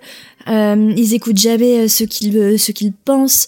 C'est des moments où où ils leur font parfois des cadeaux aussi à côté de la plaque. À un moment, il y a un tuteur qui veut offrir genre une belle robe euh, à Violette pour sa poupée, sauf qu'elle joue pas à la poupée. Enfin, Ouais, ouais, il y a plein de trucs comme ça. Ils sont, en fait, les adultes, ils sont euh, enfermés dans le carcan euh, de, de la société, où ils vont faire parce que la société te dicte. Ils vont refuser de croire que ben les gosses peuvent être intelligents. euh, ils vont les voir un peu bah, comme certains voient les gosses, justement comme ceux qui écrivent de la fiction, parfois qui les voient de manière gnangnan ou, euh, ou bête ou des choses comme ça, en fait. C'est Ouais. très représentatif, je trouve, de ouais de la société. Et du coup, tu te demandes si quand tu deviens adulte, tu perds pas quelque chose qu'ont les enfants, parce que les gamins Baudelaire sont, euh, voilà, ils arrivent bien à voir euh, sous les déguisements, à voir euh, sous les façades des personnages. Ils sont très perspicaces, très intelligents. Et t'as l'impression que quand tu deviens adulte, tu perds ça en fait. ouais, c'est vrai. C'est après, ça dépend encore une fois des, des personnages adultes. Il y en a qui il y en a qui sont plus perspicaces que d'autres, mais c'est vrai que c'est assez désespérant de te rendre compte que la majorité des gens euh, sont vraiment aveugles en fait à beaucoup de choses. Mm. Et puis t'en as aussi qui sont, euh, tu vois, je pense carrément la l'ami de la famille qui a qui a le grand appart là, qui se fait euh, totalement exploiter par sa femme. Tu sais, qui est tout le temps Ouais. à fond sur ce qui est in et ce qui est hot là. Et c'est pareil, euh, il a il a peur de, de s'occuper des gamins. Il est complètement démissionnaire. Alors qu'il Euh, Desch très- Misère, je crois, c'est euh, il s'appelle euh, quelque chose Desch Misère. Ouais, un nom comme ça, il me semble. C'est c'est le gars d'Aristide Développement qui joue le rôle. Euh, ça, j'en trouve plus le nom. Mais en tout cas, ils ont une super baraque et tout. Enfin, ça pourrait être un bon tuteur parce qu'on voit qu'il, quand même, il se soucie des gosses, mais euh, tout le côté, euh, qu'en dira-t-on, le fait de, que sa femme ben, le, le quitte pour partir avec Olaf, euh, enfin tout ce qui y arrive et tout, ça fait que ça le rend démissionnaire et qu'il qu'il refuse de s'occuper de- des enfants. Ouais, c'est ça. C'est ça. C'est exactement ça. C'est il lâche l'affaire. Ouais, ouais. Et du coup, c'est triste parce que franchement, il aurait été très bien comme tuteur. Hein. C'est non, mais c'est fou. toutes ces Ah, réactions. c'est ça qui est intéressant, c'est que souvent dans la série, soit ils sont des tuteurs qui sont complètement affreux, qui sont ignobles, odieux, etc. Mhm. Soit ils ont des gens qui sont très gentils, qui veulent bien faire, mais en fait qui sont euh, qui sont à la ramasse, qui ne servent à rien, qui qui ne s'occupent pas bien d'eux, quoi. Et Mhm. c'est le cas par exemple avec la tante Agrippine. J'allais le dire. Ouais, Ah qui était jouée par Meryl Streep dans le film. Et, et là, euh, là, en fait, c'est une, une vieille, euh, une vieille dame qui vit euh, euh, dans une maison perchée au bord d'un d'un lac, enfin au-dessus d'un lac même. Mhm. Et qui Et en, en fait, deuil, euh, elle arrive pas à se remettre de la mort de son mari. euh. C'est ça. Et en fait, c'est une euh, personne fondamentalement euh, gentille. Enfin, elle est pas, elle est pas mauvaise. Mhm. Sauf que le problème, c'est qu'elle ne sait tout simplement pas s'occuper des enfants. Elle déjà, elle n'arrive pas à surmonter ses propres phobies. C'est qui sont ça. complètement irrationnelles. Elle, elle arrive pas à les nourrir euh, autrement qu'avec de la soupe froide parce qu'elle a trop peur d'allumer son réchaud. Enfin, c'est, Mm. c'est pareil. C'est des gens qui, qui en fait, à qui on confie des enfants et qui ne sont juste pas capables de s'en occuper et, Ouais, ouais. et limite, ce sont eux les vrais enfants, quoi, parce que des fois, Mm. les euh, Baudelaire doivent leur sauver la mise aussi. Non, mais c'est vrai. Et puis après, t'as des adultes comme la juge, par exemple, qui elle aussi est très bien, mais elle est tellement euh, aveuglée par le par la justice en disant oh, la justice euh, euh, va vous sauver, va vous faire euh, va vous faire gagner, vous verrez, on sera bien et tout, qu'elle se rend pas compte que bah il y a peut-être pas de vraie justice dans ce monde aussi et que parfois oui, et que la euh, justice ne fonctionne pas, ouais, c'est ça. Mm, des mm, fois, euh, des fois, la, fo- la justice n'est pas la solution et c'est pas ça, ça- la justice n'est pas morale, donc. euh, Ouais. Mm. Ah, mais c'est intéressant. Puis après, on a des adultes ben, comme euh, Olaf et justement, euh, ah, je ne retrouve plus le nom de la celle qui s'enfuit avec lui. Ça y est, je retrouve plus son prénom. Euh, Esme. Esme, c'est ça. Eux, voilà, c'est pareil, c'est des adultes, mais eux, ils sont euh, complètement fous. Donc quelque part, ils sont pas dans cette société-là, ils sont en dehors. Et eux, ça leur confère, ben quelque part, euh, des sortes de pouvoirs du fait de pouvoir abuser les autres, de pouvoir, bah voilà, se par le déguisement, par la manipulation. Donc du coup, c'est encore une autre une autre face. C'est-à-dire comme les enfants, comme ils sont à l'extérieur, ils arrivent à voir euh, ben ce que les autres ne voient pas aussi. Après, ils sont pas les seuls à se déguiser parce Mm. que justement, le fait de se déguiser, ça appartient aussi au fait de faire partie de cette fameuse société secrète qui s'appelle. VFD Mm. et à laquelle les parents Baudelaire appartenaient aussi. Plein d'autres personnages appartiennent à cette société secrète et se déguiser fait partie aussi des un peu des, des caractéristiques de cette société. Sauf qu'il y en a qui utilisent ça pour faire le mal et il y en a qui font ça pour, euh, pour faire le bien, ouais. enfin, entre guillemets. En Mm. fait, dans la série, c'est plutôt dit en mode il y en a qui allument les incendies et il y en a qui les éteignent. Ouais. Mais c'est, tu vois, c'est super intelligent parce que encore une fois, ça montre que ben il y a pas les méchants, les gentils.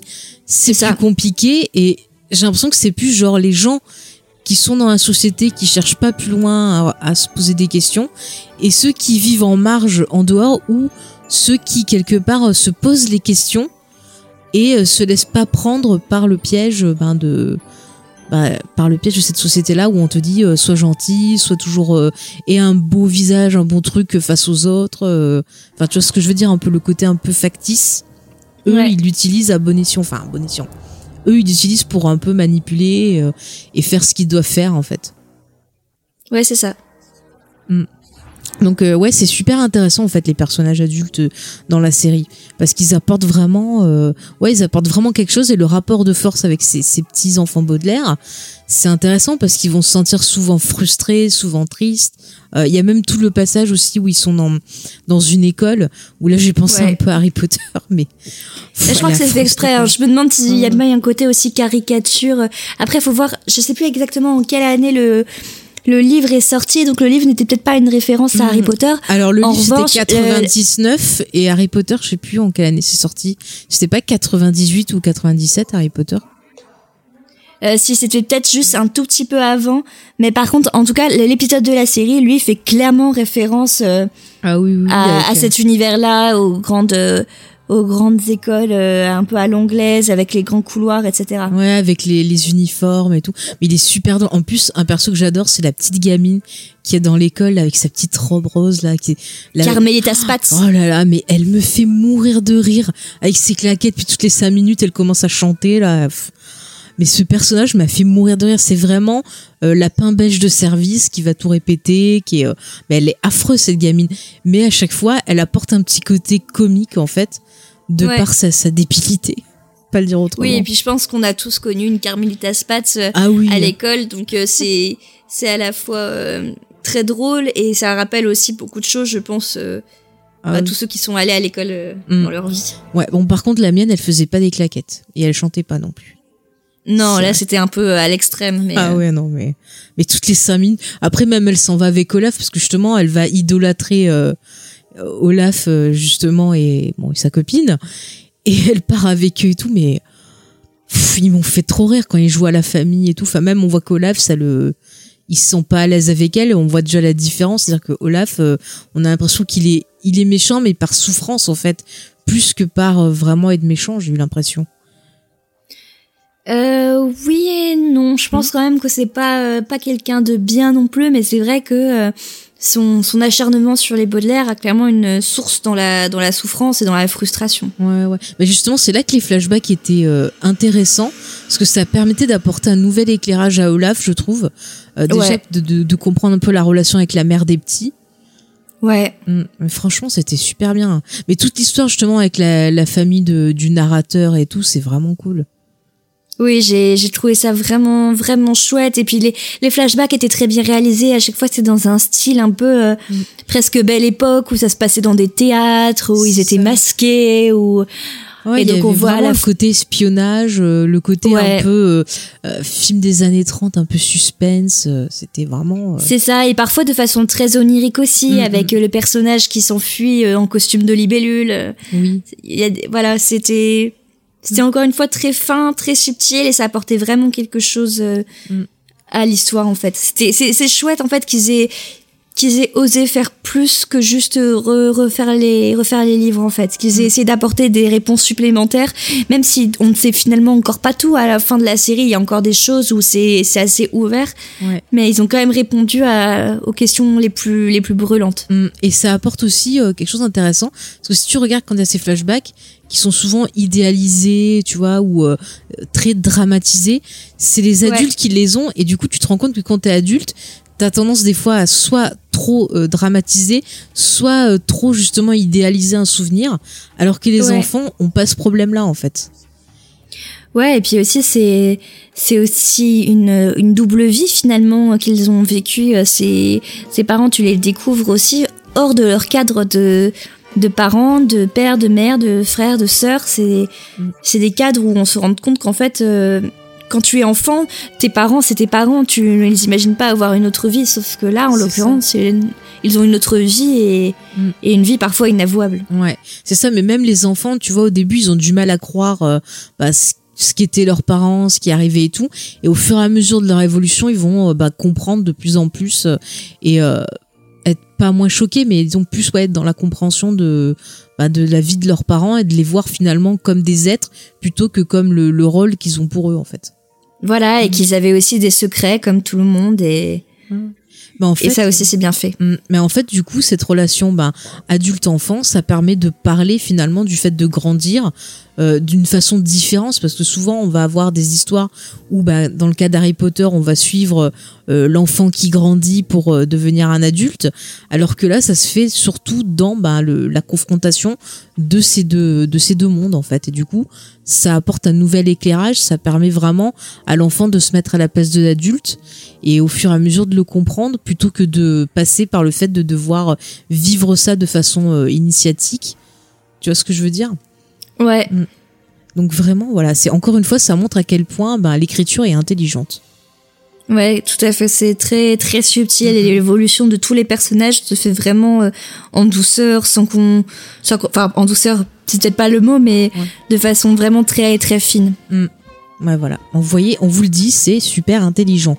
Mais il y a d'autres choses que j'ai beaucoup aimé et qui ont attiré mon attention aussi. C'est, bah, tu en parlais un peu euh, en début d'émission. C'est le fait que la série mette beaucoup l'accent justement sur l'intelligence et l'entraide. Et c'est des choses, Ouais. euh, tu vois, des fois dans les histoires pour gosses, ça va être genre, ah, t'as le charisme, t'as ci, t'as mi. Et c'est pas souvent... Oui, et puis dans les histoires pour enfants, il y a aussi beaucoup de Deus ex machina où euh, d'un coup tout s'arrange un peu de nulle part et tant mieux et c'est la fête. Et puis de toute façon, il y a toujours des gens gentils pour aider les gentils enfants. Voilà. Donc et c'est ce que dénonce d'ailleurs euh, l'auteur euh, Daniel Handler dans Mm. dans sa série, c'est que non, la vie aussi ça se passe pas comme ça et si tu veux t'en sortir, et bah faut avoir tes propres ressources et pas compter seulement sur les autres. Mm, mm.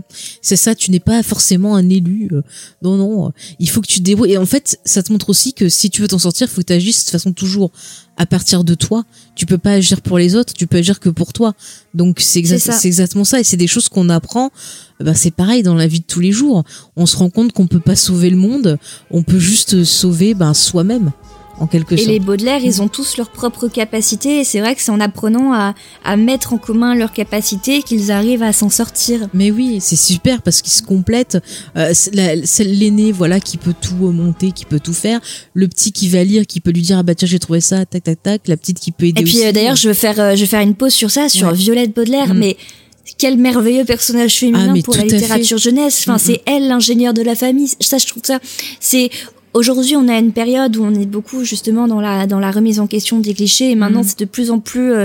C'est de plus en plus ordinaire, enfin pas ordinaire, mais c'est, on voit de plus en plus de personnages de femmes comme ça qui qui qui sont qui sont débrouillardes, qui savent faire des choses, qui sont pas euh, qui sont pas juste euh, passives. Mhm. Mais les- il faut faut se souvenir quand même que c'est le premier tome, c'est sorti en 99 et déjà à l'époque du coup on avait quand même une jeune fille qui était euh, bah, qui était inventrice, qui était ingénieure et qui en plus était pas dans une dynamique où euh, ses parents lui disaient que c'était pas bien ou son frère lui disait que c'était pas bien. Non, tout le monde encourageait son don et ses capacités et tout le monde essayait de l'aider à pouvoir euh, faire grandir ce, ces capacités-là. Et ça, c'est, je, je trouve ça vraiment Mm. Ah, formidable génial, d'avoir hein. ça. Moi je me suis régalée parce que je vois moi à mon époque, ben dans les années euh, tu vois 80, début 90. euh, à peu près en par là, tu vois, quand j'étais enfant, moi j'avais surtout ben, les Disney où euh, on te montrait des princesses plus débiles les unes que les autres qui attendaient. Ah, moi j'adore Disney donc. Bah, je dis pas, je dis pas que j'aime pas Disney, mais tu vois tout ce qui est euh, La Belle au bois dormant, Cendrillon, Blanche Neige, Ouais. je, je déteste parce que pour moi ce sont des gourdes. Enfin même enfant, je les trouvais idiotes. Enfin elles attendaient que quelqu'un vienne les sauver. Elles essayaient pas de réfléchir. Elles étaient, enfin on aurait dit qu'elles étaient pas intelligentes. Enfin je veux dire moi, euh, je vois une vieille qui arrive et qui me donne une pomme, je la mange pas. Enfin, c'est logique. Je rencontre un mec dans un bois que je connais pas, je vais pas commencer à chanter ah super, je t'ai vu dans un rêve, euh, youpi, euh, faisons des bisous, tu vois. Enfin, Mais c'est mignon. mais non, c'est creepy. Non. Mais moi, je- moi, on m'a dit parle pas aux inconnus, je vais pas leur parler. Attends, non, mais enfin, je, je me reconnaissais Mais là pas. c'est pas pareil. Mais je me reconnaissais pas, tu vois. Enfin, t'avais plein de. Bon, après, t'avais plein de dessins animés ou de bouquins où t'avais vraiment ce côté, bah, la fille, euh, dès qu'elle faisait quelque chose, justement, on lui disait, ah bah non, c'est pas bien, tu dois être une fille gentille, mignonne, tu dois pas partir à l'aventure et tout. Et c'était hyper frustrant, en fait, de, de, voir ça.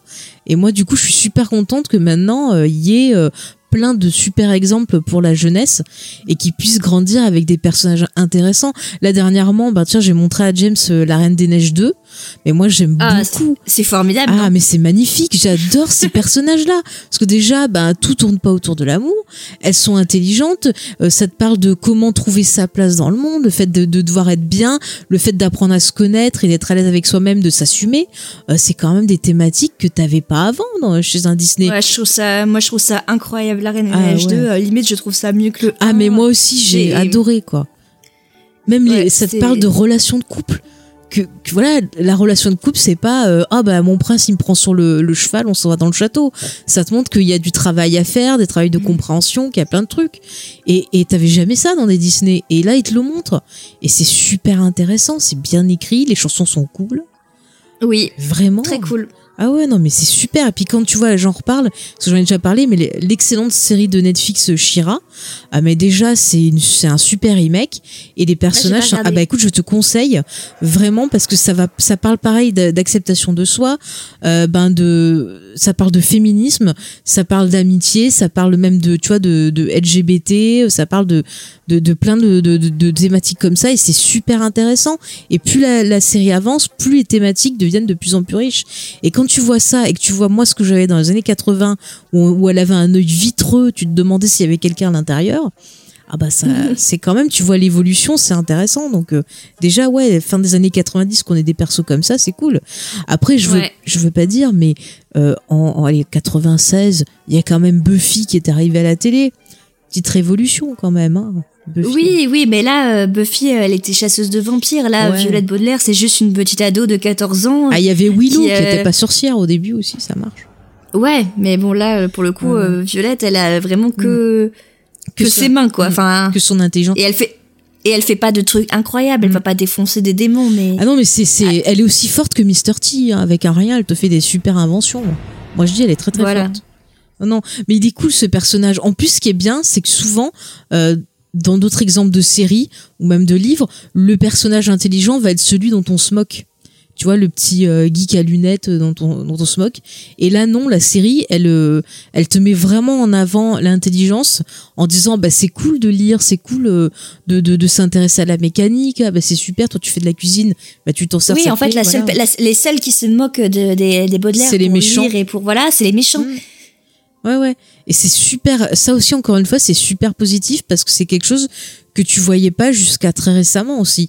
On avait tendance à se moquer du personnage euh, intelligent. Regarde, avec James. Oui, bah très longtemps, ça n'a pas été valorisé d'être celui qui, parce que la, la Ah ouais. lecture finalement c'est une euh, activité assez solitaire, Mm, mm. donc euh, c'est pas très valorisé de base dans la société les activités en solitaire parce qu'on considère qu'on doit tout faire tous ensemble. C'est ça. De base, on, est, on, on valorise quand même plus les activités de groupe qui montrent que tu as un esprit d'équipe. C'est ça, bah, les les sportifs sont mis. euh, Voilà. hmm. Bah oui, on te dit que tu fais partie d'un club euh, scientifique, d'un club de lecture, d'un club ciné ou quoi, bah c'est ah t'es nul, t'es ringard quoi. Alors que Voilà. maintenant non. Et ça c'est bien.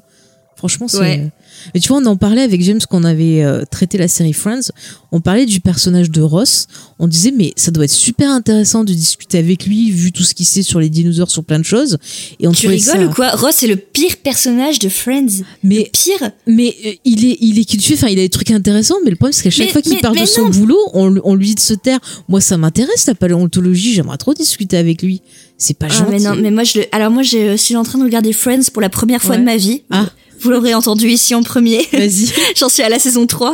Ah bah oui, oui, c'est pas la bonne période pour Ross, hein, la saison 3. Mais non, mais même, enfin, Ross, moi, depuis le début, je le déteste. Il est insupportable. Il passe son temps à geindre. Il parle que de lui. Il y en a que pour lui, de toute façon. Il se prend pour plus intelligent que tout le monde. T'as envie de dire, calme-toi, gros. Enfin, t'es juste complètement chiant. Avec Rachel, il est Ah insupportable. non, mais l'histoire avec Rachel, je déteste. Ça, on en a parlé. Je déteste, t'as envie de dire, non mais attends, Jennifer Aniston, t'es grave belle, trouve-toi autre, enfin, trouve-toi autre chose que Ross, quoi. Il est trop chiant, lui. Ah non, mais c'est sûr, il a ses défauts, mais euh, moi, il me fait rire. Après, je Ah, te moi, je dis, l'aime pas. la paléontologie, ça m'intéresse, je vais bien discuter avec lui, mais je trouve que les autres, ils seraient peut-être moins chiants si les autres, ils avaient peut-être plus de respect pour, pour le personnage. Ouais, ouais, ouais, ouais. Ouais, de toute façon, ma, ma- moi, mes deux préférés, c'est Monica et Chandler. Donc, euh, Ah, moi, ils sont pas encore en couple là où j'en Ah. suis, donc. euh, mm. bah, tu verras. Mais bon, t'inquiète, je, je le savais, je le savais, hein. oui, bah, je pense que ça, on a dû te spoiler depuis le temps. Oui, et puis bon, il y a pas mal de t-shirts avec leur nom dessus, donc Ah ouais, ouais. j'avais compris. Mais tu regardes en VO ou en VF En VO. Ah ouais, t'as bien fait, parce que la VF, en fait, ils ont censuré plein de sous-entendus sexuels et certaines répliques et tout. Ah ouais? Ouais, ouais, ouais. Moi, j'ai totalement redécouvert la série le jour où euh, j'ai regardé en VO. hein. Ah ouais. Ah ouais, ouais. Non, non, j'ai regardé en VO par, euh, par habitude, mais euh, c'est vrai que j'ai pas pensé à la VF. Bon, après, les acteurs font du très bon boulot, mais c'est au niveau des traductions, en fait. Ouais, Comme toujours. hein. Écoute, hein. évidemment. C'est la vie, c'est la vie. Non, mais voilà, enfin, je trouve que les persos euh, intelligents, c'est bien qu'ils soient plus mis à l'honneur. Qu'on dise aux enfants, bah, vous aimez lire, vous aimez euh, la science, bah, c'est super. Regardez, vous pouvez faire plein de trucs. Vous pouvez vous en sortir dans la vie euh, grâce à ça. Et ben voilà, c'est une super. Franchement, il y a plein de choses positives, alors que la série t'enrobe ça en te disant, oh mon dieu, les pauvres, c'est désespérant, ne regardez pas. alors qu'il y a vraiment plein de bonnes choses. Ouais, Mm, mm. carrément. Euh, Mais après, c'est aussi pour faire l'effet inverse, je pense. Hein. Tu sais, c'est les effets en mode Oh non, ne regardez pas, il faut pas regarder. Mais en fait, quand on te dit ça, t'as qu'une envie, c'est de regarder. Bah oui, oui, oui, non, mais C'est totalement. aussi un effet, euh, Mm, mm. un effet narratif. Ouais, ouais, non, mais c'est clair, moi, on me dit, il faut pas regarder, c'est pas bien, bah, je vais regarder, parce que je veux me faire mon propre avis, j'aime pas qu'on me dise, euh, c'est pas bien, regardez pas, moi, je veux, je veux me faire mon avis. C'est- Donc, forcément, je vais être curieuse. Bah voilà. Bah oui. Euh, au niveau des autres thématiques, est-ce qu'il y en a une qui te vient euh, comme ça en tête que tu aimerais aborder?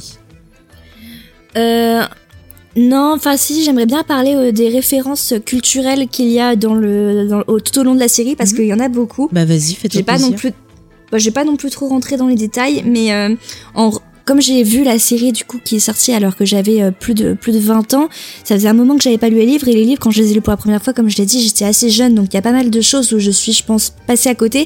Mais du coup, comme la série était très fidèle, je les ai vues cette fois et j'ai trouvé ça euh, vraiment super de faire autant de références par exemple dans l'épisode qui se passe à la Syrie. Oui.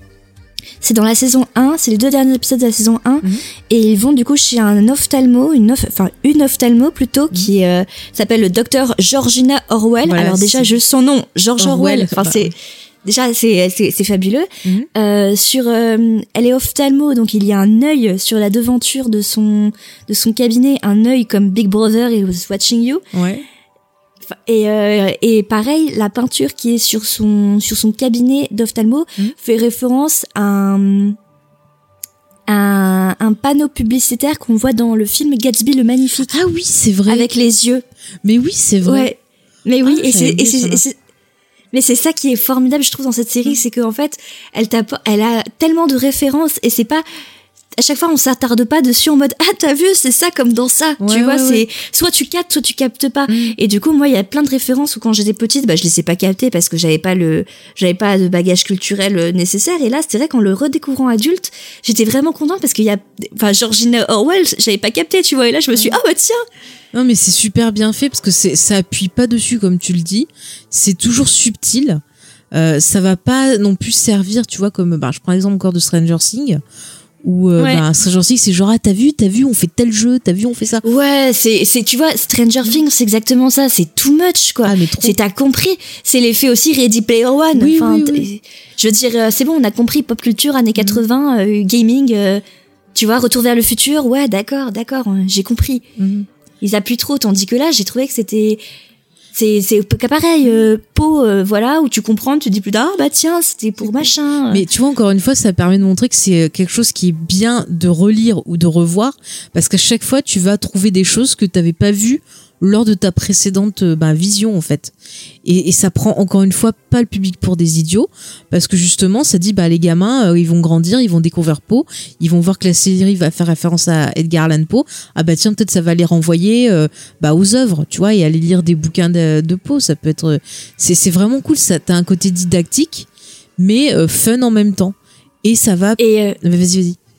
Pardon. Et euh, ouais, c'est à la fois didactique et puis même, et c'est c'est ça tout au long des livres. Par exemple, il y a un des personnages euh, auquel Lemony Snicket, donc le narrateur, euh, fait souvent euh, allusion, qui s'appelle Béatrice. On ne sait pas qui est cette femme. Euh, au début de chaque euh, chaque épisode et au début de chaque livre, il y a une Une dédicace. une, une men- une dédicace à, à cette personne, on ne sait pas qui c'est. Et euh, pourquoi aussi elle s'appelle Béatrice? Parce qu'elle fait référence à la Béatrice de Dante. Ah, mais oui, c'est vrai, purée, j'y avais Ouais, pas pensé à ça. De l'enfer de Dante. Mm. Et elle fait référence aussi à un poème de Charles Baudelaire qui s'appelle aussi La Béatrice et qui fait aussi référence à ça. Enfin, et pareil, c'est c'est un let, cette Béatrice dans les orphelins Baudelaire, c'est un leitmotiv à la limite de l'obsession pour le narrateur. Mm. Et c'est comme finalement comme la Béatrice de Dante qui était obsédée par cette euh, Béatrice. Et c'est voilà, il y a plein de plein de références comme ça et qu'on ne capte pas tout de suite et qui quand on les capte, on se dit bah c'est c'est chouette en fait d'avoir mis ça dans des des livres pour enfants. C'est Mm. Peut-être qu'ils s'y intéresseront pas tout de suite, mais peut-être que plus tard, bah ils auront envie d'aller voir euh, ce que c'est, pourquoi. euh. Mais c'est ça, ça peut leur donner envie de découvrir. Moi, je trouve ça cool. Tu vois, je prends l'exemple, moi, par exemple, dans Lost, euh, t'as vu la bibliothèque. Je sais pas si t'as vu la série, je veux pas trop te, te spoiler. Non, je l'ai pas vu. Bon, en fait, à un moment, il y a une bibliothèque où t'as plein de titres et euh, plein de références. Et en fait, moi, j'étais tellement dedans et comme il y avait, ça donnait des indices et tout, je suis allée lire bah, tous les titres que je pouvais euh, trouver. Et du coup, ça m'a permis de découvrir plein d'auteurs. Tu vois, grâce à ça, j'ai euh, vraiment, je me suis fait tous les livres de Dickens. J'avais pas Ouais. trop lu Dickens et tout. J'ai vraiment euh, découvert ça bah, grâce à Lost. Et franchement, c'est super les bouquins de Dickens. Il écrit super bien. Enfin, moi, je conseille. J'avoue que j'en ai encore jamais lu, mais il Eh faudrait ben, si t'as l'occasion, vas-y quoi. Du coup, tu vois, j'ai lu, euh, c'est quoi, un chant de Noël en français. Je l'avais jamais Ah oui. lu, euh, et pourtant c'est un truc super cool, tu vois. J'avais jamais Ah lu. oui. euh, j'ai lu euh, A Mutual Friends. Attends, ouais, c'est ça. Un ami mutuel, enfin un truc comme ça en français. J'avais jamais lu aussi. Enfin, c'était vachement bien. Et euh, du coup, je suis contente. Tu vois, j'ai lu des trucs de philo que j'avais pas lu. Enfin, j'ai découvert plein de, de, de choses différentes. Et du coup, c'est super quand la fiction justement, bah, sans trop en faire, te donne envie d'aller découvrir d'autres univers à côté. Ça permet de prolonger le plaisir que tu as eu à découvrir ben, euh, l'univers principal. Ça t'apporte Mm. un nouvel éclairage dessus et en même temps, ça te fait découvrir des auteurs que tu tu connaissais pas, que tu serais peut-être pas allé lire de toi-même au départ. Ouais, et en plus, il te cale comme ça des petites expressions aussi euh, dans les dans les épisodes de la série qui viennent aussi des livres, Ouais. des, des expressions qui sont parfois un peu désuètes ou pas trop pas trop utilisées Mhm. et il t'explique un peu ce que ça veut dire. Euh, ouais, il y a pas mal de de de, de, de références euh, intéressantes, je trouve. Ouais. Pareil, euh, il te me cale des petites expressions en mode euh, quand ils vont justement à l'internat de Prufrock Oui. sur euh, sur l'entrée, il est écrit euh, memento mori Oui. et c'est une expression latine et ils te disent bah voilà, ça veut dire euh, souviens-toi que tu mourras. Mm. Et voilà, bah moi cette expression du coup euh, je la connais parce que parce que j'ai vu les orphelins Baudelaire. Enfin tu vois, c'est il y a plein de trucs comme ça que je que j'ai appris grâce à cette série de livres ou de ou à cette série de d'épisodes. Mm, C'est cool. En plus, tu vois, c'est bien de mettre cette référence-là parce qu'encore une fois, ça ment pas, ça ment pas aux gosses. Parce que dans les histoires Mais pour ouais. gosses, on dit ah, ils vivent longtemps et tout. Là, on te dit bah non, tu as vu ta vie point barre, mais tu mourras, c'est comme ça quoi. Ça sert à rien qu'on te Ouais. mente, tu vois. Encore une fois, c'est très euh, très réaliste dans ce qu'on dit aux enfants et c'est super. Puis bien. en plus le le, le, le principal de cette école, il s'appelle le, le proviseur Néron, donc comme le Comme comme, le, dictateur, ouais, comme l'empereur Mm. qui a mis Rome euh, en feu. Ouais. Et puis Donc on comme, voit que c'est euh, un fou finalement en plus, les euh. Baudelaire. Puis t'as plein. Enfin, ça, on parlera après de l'humour, parce que j'ai envie de parler d'humour. Mais aussi, dans les références, ce que j'ai adoré, c'est la partie où ils sont dans le côté un peu cirque. T'as ce côté freak show où t'as vraiment une grosse référence à Barnum, que ce soit dans la façon dont on l'a fait habiller, dans tout le, le spectacle avec les, les monstres, les voyantes et tout ça. Et, Et la chanson est géniale. Mais la chanson, elle est super. Oh là là, mais vraiment. Welcome, welcome, welcome to the House of Freaks. Mais tu vois, et ça m'a rappelé le début de. Je crois que c'est Cabaret, tu sais, où t'as une chanson comme ça, pareil, où ça commence, ça fait que Welcome, bienvenue. euh, Oui, oui, c'est oui, c'est exactement ça. Je pense que c'est une, je pense que c'est une C'est une référence, quoi. Et du coup, Connaissant en plus la culture de Neil Patrick Harris Ah en ouais. termes de comédie musicale, je pense que c'est clairement voulu. c'est ça. Et du coup, j'ai trouvé ça génial. Je dis, mon Dieu, mais ça donne en plus un premier contact euh, aux gosses avec les comédies musicales. Et après, comme ça, on peut leur montrer, ben, bon, peut-être pas Cabaret, mais on peut leur montrer Chantons sous la pluie, enfin, plein de, de super, euh, de super films. On peut leur montrer, ouais, des, des trucs de Broadway si on veut. Mais c'est super cool. Mais en plus, quel numéro! C'est coloré, c'est bien réalisé. Euh, Neil Patrick Harris, bon, voilà, magnifique. Vraiment, un homme de théâtre à fond. Euh, un Et puis cet épisode-là, il est génial Mm. aussi parce qu'il montre, euh, il montre aussi l'absurdité et la, la cruauté dont les gens peuvent faire preuve parce que ces, Ouais. ces fameux freaks dans le dans, dans le cirque Caligari, ce sont il y a Mm. Bah une tiens, le docteur. Caligari. Ouais, bah ouais, ça c'est Ah. une référence aussi, ouais. Ah, on l'a trouvé. Donc vas-y, les frics, excuse-moi, je t'ai coupé.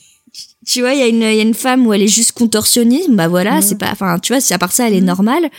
Euh, Il y a un mec, euh, il est euh, ambidextre, donc euh, il peut écrire de deux mains, donc c'est clairement c'est pas un freak, mais il est considéré C'est comme ça. un Mais freak. ça rappelle justement ce que faisait euh, Barnum qui prenait euh, bah souvent il arnaquait le, le public. Je veux dire euh, genre par exemple il prenait euh, un nain, euh, il le faisait passer pour le général Tom Pouce, euh, l'homme le plus petit euh, qui existe, il avait pris une vieille euh, une vieille personne afro-américaine et il disait que c'était la plus vieille femme au monde alors qu'en fait c'était pas vrai. Euh, Il y a le la, la sirène des Fidji aussi où il a pris le corps d'un singe et la queue d'un poisson, il les a agrafés et il a fait passer ça Oh. pour une attraction. Enfin c'était ah mais c'était un personnage euh, c'était un personnage intéressant Barnum. hein. Ne croyez pas que le film la Greeted Show avec euh, avec Hugh Jackman, c'est la vraie histoire de Barnum. Hein. C'est pas du tout ça. Là, il est super gentil dans le film. Hein. Dans la vraie vie, c'était autre chose. Hein. euh. Mais c'était un homme de spectacle, pareil, qui était vachement dans la manipulation, dans le maquillage. Donc, euh, je trouve que l'hommage rendu dans, dans l'épisode par Neil Patrick Harris, c'est vraiment euh, beaucoup mieux que Hugh. Jackman. Hein. Enfin, avis personnel. Hein. Il y a pas photo. Ah ouais, non, je préfère Neil Patrick Harris, hein, c'est obligé. C'est obligé. Non mais voilà, est-ce que tu vois d'autres références qui t'ont qui t'ont marqué? Bah là comme ça non ah si si il y en a une qui aussi qui m'a fait rire c'est dans le quand justement quand il rencontre Esme etc et qui le comte Olaf il est dans le rôle de Karl Lagerfeld Ah Oui Mais il était excellent avec le maquillage ça, mais ça, et ça, c'était une super idée Ah mais mais c'était trop bien. parce que ça ça vient pas du livre hein. dans le livre Non, il est non. pas comme ça il me semble mais ça c'est vraiment une Non, une non, dans le livre, c'est pas du tout ça. de la série Mm. Et, euh, et j'ai trouvé ça vraiment euh, Mais c'est cool parce que ça, les gosses, ils vont comprendre. Ils ont déjà vu le personnage, Bah pense. ils peuvent le Mais il était tellement drôle, mais vraiment. Oh mais il était trop oui, trop et ça c'est c'est pour, c'est pour ça aussi que c'est une bonne adaptation, c'est parce qu'ils ont su aussi réactualiser certaines références et, Oui. Et ça, ça rend hyper bien. Mm. Et s'il y a une référence qui a marqué, bon par contre c'est sur la fin. Bon là on est dans la partie spoiler donc euh, voilà. Mais sur la fin justement au moment où euh, Olaf euh, et euh, Kit vont mourir, t'as Olaf qui a pas à sauver et euh, il l'embrasse, il me semble, et après il meurt. Et elle après elle se réveille, je crois, et elle finit d'accoucher ou un truc comme ça, il me semble, ou c'est dans le bouquin. Mais ça m'a fait beaucoup penser à la fin de Roméo et Juliette. Bah ouais. Et euh, j'ai trouvé ça, ça déjà que c'est super tragique. Le fait de faire référence à, Shakespeare sur la fin, euh, j'ai adoré parce que pareil, Shakespeare c'est vraiment un auteur, euh, faut le découvrir. C'est vrai que quand t'es gosse, tu vas pas trop t'intéresser, mais si tu aimes la, la fin, que t'as aimé ce côté tragique, bah ouais, il faut lire Shakespeare parce que vraiment c'était un. Moi j'adore quoi, j'adore. Dès que dès que je peux lire du Shakespeare, je suis contente. Dès que je vois des adaptations de Shakespeare, je suis contente aussi. Donc euh, c'est un must. Hein. Bah oui, bah ce dernier tome et ce, ce- cette, la fin de la série font référence aussi à, à Shakespeare, mais aussi à Moby Dick parce. Oui. qu'il y a un des personnages qui s'appelle le capitaine Ishab, je crois. Ouais, ouais. Euh, ah, euh, non, Akab, non? Akab. Oui, oui, oui. Enfin voilà, c'est. Ouais, je pense qu'en fait on pourrait faire un épisode entier sur les références euh, Ah oui. qu'on trouve dans les orphelins Baudelaire. Mm. Mais même aussi l'obsession d'Olaf, ça peut faire penser à Bobby Dick aussi. Hein, le fait de Ah oui, oui. voilà, les, les gosses sont sa baleine, mais tu te rends compte que limite ça va plus loin que juste les gosses. C'est quelque chose qui est au-dessus de d'eux, quoi. C'est, on voit que c'est plus compliqué que ça parce que bon, oui, il y a l'argent, il y a sa relation avec ces espèces de de mentors, enfin ou parents adoptifs. T'as euh, l'histoire avec leur mère, des petits. C'est vachement compliqué l'histoire d'Olaf quand même. Hein. Ah ouais, oui, ouais, bah, et puis tu, tu te rends compte qu'il a pas, ouais, il a pas, il était pas non plus un méchant dès le départ, quoi. Il a mal tourné. Ouais, ouais. Tu vois que c'est les circonstances euh, couplées, je pense, avec les, les, les émotions, le côté euh, affectif. enfin c'est tout un ensemble qui fait que bah soit tu te perds et tu deviens comme Olaf, soit ben tu gardes espoir et t'essaies de t'en sortir quand même. Donc c'est Ouais. c'est c'est compliqué hein mais euh, ah mais franchement à la fin Olaf j'étais super triste qu'il meure. Enfin on peut parler de la fin maintenant mais Ouais, bah moi dans le je me souviens que ce que j'ai ressenti quand j'ai lu le livre parce que j'ai pas compris en fait, c'est d'un coup de il change, j'ai trouvé très très rapidement dans le dernier livre et du coup, j'ai pas compris, j'étais très frustrée tandis que là dans la série, j'ai bien aimé parce que tu sens qu'il switch au, fi- au fil des épisodes et tu ouais ouais. tu tu il, il, euh, je dis pas je dirais pas qu'on a plus d'empathie parce que ça reste quand même un, un gros psychopathe mais euh, mais ouais tu, ressens en quelque fait. chose à la fin ouais Mm, mm. C'est ça, c'est un peu, tu vois, comme des méchants comme euh, Magneto, par exemple, de, des X-Men, où, ouais, tu te dis c'est un fou, mais tu comprends pourquoi il est devenu comme ça, et euh, du coup, tu te dis, bah, peut-être à sa place, si j'avais vécu les mêmes choses, peut-être que j'aurais perdu la raison, je serais devenu comme ça aussi. Enfin, du coup, ça le rend plus humain. C'est comme Lex Luthor, pour faire un autre exemple avec les comics, parce que souvent, c'est là que tu trouves pas mal de méchants intéressants. C'est pareil, tu les, tu, tu comprends, ils ont des, des revendications, on va dire, euh, humaines. Donc du coup, quelque part, ça te fait faire un lien avec ce personnage-là. Mais je suis d'accord avec toi, c'est vrai que dans la série, tu vois euh, dans le jeu de Neil Patrick Harris et dans l'écriture euh, des petits, des petites touches qui te montrent justement ben, que le perso est en train de se poser lui-même des questions et en train de, ouais, de devenir moins extrême qu'il était au début de la série en fait. ouais Mm, mm. carrément Mm. Euh, du coup, tu veux qu'on parle de l'humour ou qu'on se concentre euh, vraiment sur la fin? Parce que je pense qu'on a parlé Euh, un non? Ouais, on en a quand même bien parlé. Mhm. Enfin, c'est beaucoup d'humour absurde en fait. Ouais. hein. C'est des situations cocasses, des quiproquos, des. Ouais, de l'humour un peu noir aussi. Alors, après, certains Ouais. peuvent ne pas aimer aussi, ça je peux comprendre. Mais moi j'aime bien tout ce qui est absurde. Tu vois, tu- comme le perso que je te parlais de la petite fille tout à l'heure, elle est totalement absurde. Ouais. Elle me fait mourir de rire. C'est aussi une référence quelque part, tu sais, au perso de Shirley Temple. Je sais pas si tu vois ces Ouais. vieux films avec la petite fille avec Ouais, des anglaises là, euh, pareil qui faisait tout le temps de la danse et c'est exactement ça le, le personnage. Donc euh, ouais non non c'est vraiment ouais cet humour absurde. Moi j'aime beaucoup. C'est très euh, très théâtral aussi parfois. Oui, c'est ça. Bah, Mm. c'est comme aussi dans l'épisode où ils sont dans un village et c'est tout le village qui est censé s'occuper d'eux. Et en fait, le village a plein de règles complètement absurdes où toi t'as envie de rigoler. Sauf qu'en fait, c'est pas drôle parce qu'en fait, tu te rends compte qu'ils sont tellement à fond dans leur truc que ça peut être dangereux. Ils sont prêts à tuer des gens qui ne respectent pas leurs règles. Mm. Et euh, et c'est à la fois drôle et tragique parce que ça fait aussi penser à certaines. Enfin, c'est aussi la société qui est comme ça, qui parfois est trop trop rigide sur certains aspects. Ouais, Euh, ouais. Les règles qui sont tellement tellement fortes qu'elles en sont absurdes. C'est Enfin, ça. Puis même aussi, tu peux penser à certains. euh, tu vois, aux États-Unis, t'as certains endroits où t'as les maisons qui sont tous pareilles, où t'as les, euh, Ouais. tu vois, les comités de voisinage qui sont là, il faut tout voter. euh. c'est souvent quelque chose qui est, qui est qui est montré dans les séries. Il y avait un épisode d'X Files justement qui montrait, qui montrait ça. Je crois que c'est dans la saison 6 où Mulder et Scully ils allaient dans un truc de copropriété où des gens euh, avaient disparu. Et en fait, toute l'histoire, c'est de montrer que si tu respectais pas euh, les règles de la copropriété, ben il pouvait t'arriver des soucis en fait. Et c'est quelque chose qui revient quoi. ouais. Ouais, voilà. Non, mais l'humour, vraiment, euh, si vous aimez l'humour noir, ça peut que vous plaire. Carrément. Bah écoute, maintenant j'ai envie qu'on parle de la fin, parce qu'on parlait tout à l'heure qu'on avait été frustrés, mais en même temps on avait aimé. euh, Ouais. On va y aller à fond là. Donc euh, le, le dernier tome, la fin, euh, les Qui orphelins. s'appelle Baudelaire- littéralement la fin. oui, d'ailleurs, vraiment, très bon titre. Bah, les orphelins Baudelaire arrivent sur une île, et là, encore une fois, tiens, référence culturelle, parce qu'on a une référence justement à Robinson Crusoe sur cette île. ouais. Ouais, tout l'île sait, parce qu'on a des personnes qui s'appellent euh, Vendredi. euh, Ouais, ouais, ouais. Ils sont tous des jours de la semaine, je crois, non? Il y a pas jeudi aussi? Ouais, je crois qu'il y, a il y a un truc comme ça, il me semble, ouais. Ouais, Il y a un côté un peu parodique aussi. Mais c'est une île qui est intéressante parce qu'ils sont en dehors de la société et on voit que le Et dirigeant. c'est une société censée être parfaite. C'est Genre, ça. euh, tout, ici, tout, ici, tout est paisible, mais, euh, Ouais, mais, mais pas tant que pas ça. tant que ça. En plus, le dirigeant, il refuse tout ce qui vient de l'extérieur, soi-disant, mais euh, euh, en fait, on voit qu'il n'est pas blanc-bleu. Enfin, c'est. C'est ça, et puis du coup, en fait, c'est c'est pareil, c'est le genre de règles où tu te dis c'est pour le mieux, sauf qu'en fait, ce sont des règles qui, quand elles sont poussées à l'extrême, euh, apportent le malheur finalement au sein de la population. Ouais. C'est ça. Tu vois qu'en fait, euh, d'un extrême à l'autre, ben ça fonctionne pas. Il faut trouver le juste, euh, le juste milieu en fait entre Exactement. voilà il faut arriver toi à te sentir bien euh, à pouvoir euh, ben, euh, suivre tes désirs euh, faire ce que tu as envie de faire tout quand même euh, tout en respectant quand même ben euh, certaines règles mais il faut pas trop en avoir non plus parce que c'est pas bon donc c'est Mais du coup, les orphelins Baudelaire, comme ils ont vécu euh, énormément de, de terribles mésaventures, ils vont se poser la question bon bah voilà, est-ce que est-ce que c'est pas le moment où on s'arrête? Est-ce que c'est le moment où on s'arrête sur cette île où on dit bon bah d'accord, tant pis, le monde est trop trop dangereux, le monde est trop horrible, au moins ici on sera tranquille et puis voilà. Et ça, j'ai trouvé ça génial de finir sur cette note-là.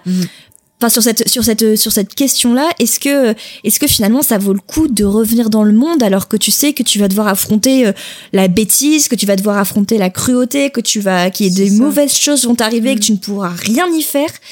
Et euh, est-ce que ça vaut le coup finalement de, de retourner dans cette société et, et ça c'est génial je trouve pareil de finir sur ça mais bien sûr là déjà il y a le comte Olaf qui va aussi euh, échouer sur l'île C'est ça. Mais en plus, pour revenir sur ton questionnement, moi, ça me fait beaucoup penser en fait à Peter Pan. Tu sais, qui refuse de grandir. Et quelque part, je me dis, les, les, les orphelins Baudelaire, en ne voulant pas retourner dans cette société qui est quelque part le monde euh, adulte, est-ce que c'est un refus de leur part aussi de, de vouloir grandir? Je me suis posé la oui question. bah et puis c'est surtout c'est la, la vraie question c'est quand même dans Peter Pan c'est Mm. oui il s'amuse oui il est jeune pour toujours et oui il n'y a aucun il n'y a- il n'a aucune responsabilité mais est-ce que c'est ça la vie? C'est ça est-ce que est- est-ce que la vie c'est vraiment c'est vraiment ça? Est-ce que tu peux est-ce que tu es satisfait de ta vie si tu vis comme ça en autarcie euh, Mm. et qu'il ne t'arrive finalement euh, rien? Est-ce que c'est quelque chose d'enviable? Est-ce que c'est quelque chose euh, qui fait rêver et le pire c'est que sur cette fameuse île les insulaires donc les habitants de l'île ils vont justement capturer le comte Olaf et l'enfermer l'emprisonner Mm. parce que eux ils vont être les premiers à reconnaître que Olaf est un méchant Ouais.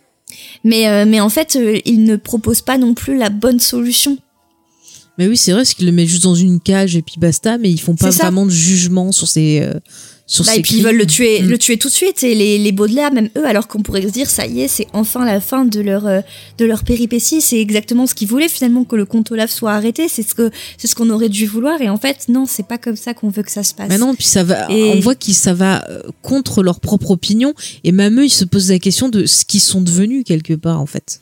Ouais. Est-ce que est-ce qu'ils ont vraiment envie de ça? Est-ce que bah, ils se posent la question Est-ce que allez, vas-y, on tue Olaf et puis comme ça, c'est bon, on est tranquille. Mais est-ce que c'est c'est ce qu'ils sont devenus? Est-ce qu'ils veulent euh, agir comme ça? Non, mais c'est Et c'est génial qu'à la fin, on nous apporte encore, enfin, ce dernier retournement de cerveau qui est accompagné en plus de la, entre guillemets, la rédemption d'Olaf, si Ouais, on veut. Ouais, mais Avec euh, Kit Snicket. Ah, mais c'était trop. J'étais trop dégoûtée. Oui, donc pour, euh, pour présenter aussi le personnage de Kit, c'est une jeune femme qu'on voit très souvent au début, elle est l'assistante de Monsieur Poe. Et en fait, on va se rendre compte qu'elle aussi, elle se déguise, elle aussi, elle suit les enfants à la trace, elle essaie de les aider. euh, C'est une Et en fait, espionne. euh, Ah. et puis et en fait, c'est une espionne. Ouais, et puis euh, elle a une particularité, c'est qu'elle est enceinte. Alors moi, je dis chapeau, tout ce qu'elle fait en étant enceinte quand même. hein. Ah ouais, elle est balèze. hein. Ah ouais, non, mais alors là, euh, je me demande comment elle a pas couché plus tôt. hein. Ça force le reste. Ah oui, non, mais totalement, totalement. Mais euh, c'est tragique. Puis on voit qu'elle a un lien. Enceinte de qui d'ailleurs, on ne sait pas. Si, on le sait euh, dans la série. Si, parce que tu sais, quand ils vont dans le l'hôtel du dénouement, euh, on apprend, tu sais, donc qu'il y a les deux jumeaux, un qui est bon, Ah un qui oui, est oui, de- gentil. de Jacques. Et il y en a un troisième, en fait, et c'est du troisième qu'elle était, euh, je crois même mariée. Ah oui, ou- du oui. euh, Du oui, ouais. Et du coup, comme elle apprend qu'il est mort, c'est pour ça qu'elle se laisse mourir, en fait. C'est super tragique. Ah, c'est comme la Ouais, mort de atroce. Padmé dans, dans l'épisode 3. C'est la même chose. Elle se laisse mourir. ah, mais c'est horrible. Et puis Olaf qui...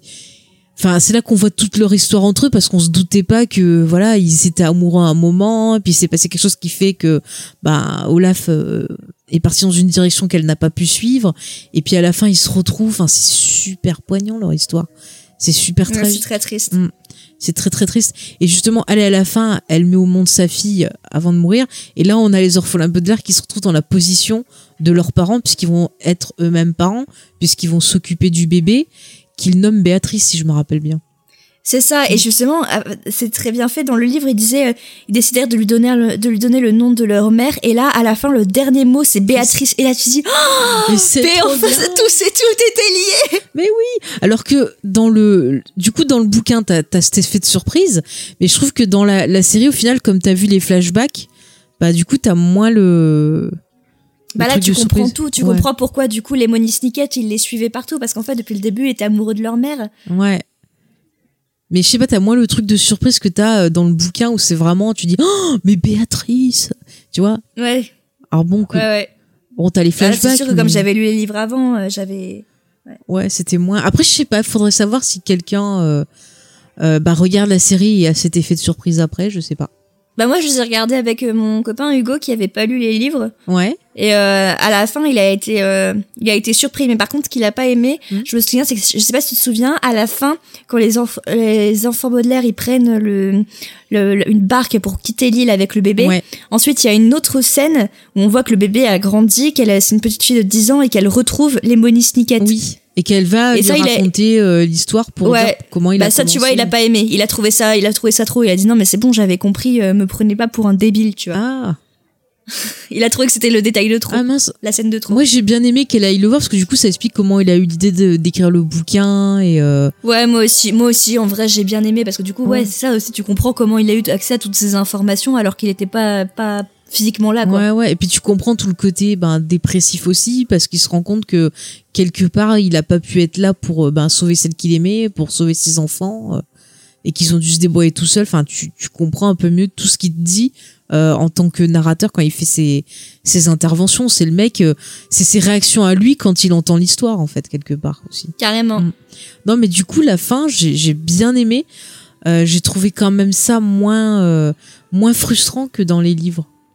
Ah oui, oui, clairement. Moi, Mm. les livres, ça m'avait vraiment juste retourné le cerveau et après, j'avais l'impression d'avoir zéro réponse à mes questions Mm. et j'étais tellement saoulée qu'à l'époque, il y avait eu un livre qui était sorti qui était euh, l'autobiographie euh, non autorisée Mm. Ah oui. de Lemony Snicket. Oui, oui, oui, je- j'en ai entendu parler, mais je l'ai pas lu. Bah c'était pas mal fait. En plus c'était sous forme un peu de de carnet avec euh, des photos des notes et tout. Sauf qu'en fait euh, tu comprenais toujours strictement rien hein, je veux dire. C'était il était juste écrit sucrier un peu partout tu sais. Et tu te disais mais quoi quoi? Où sont les réponses? Ah oui, cette en plus histoire tu de sucrier aussi, putain. c'est ça. Et puis il te vendait en plus sur la quatrième du livre en mode toutes les réponses. Et là tu, là je me disais oh super je vais enfin comprendre. Et en fait non pas du tout. Ah merde l'arnaque. Mais mais mais c'était un bel objet. C'était un c'est un joli carnet Ah bah pour les fans, écoute, hein, ça fait un petit objet de Ah ouais, c'est clairement un objet de fan, je pense. Mm. Je pense, je pense que c'est collector maintenant. Ouais. Mais moi, ce que j'ai bien aimé euh, dans la fin de la série, c'est que t'as vraiment euh, l'impression de dire un dernier au revoir, tu vois. Et ce côté Ouais. boucle bouclé et tout ça, ça permet d'avoir un certain apaisement. Parce que tu te dis, si Ouais, la petite, euh, tu la vois grande, c'est qu'ils sont quelque part, que ça va. C'est ça, tu, tu dis ils s'en sont sortis parce que la fin du livre, elle est beaucoup plus ouverte. Ça se ferme vraiment en mode bon bah, vas-y, on prend le bateau et on verra si on s'en sort. On sait on sait pas si ça arrive à atteindre le rivage. On sait pas finalement si le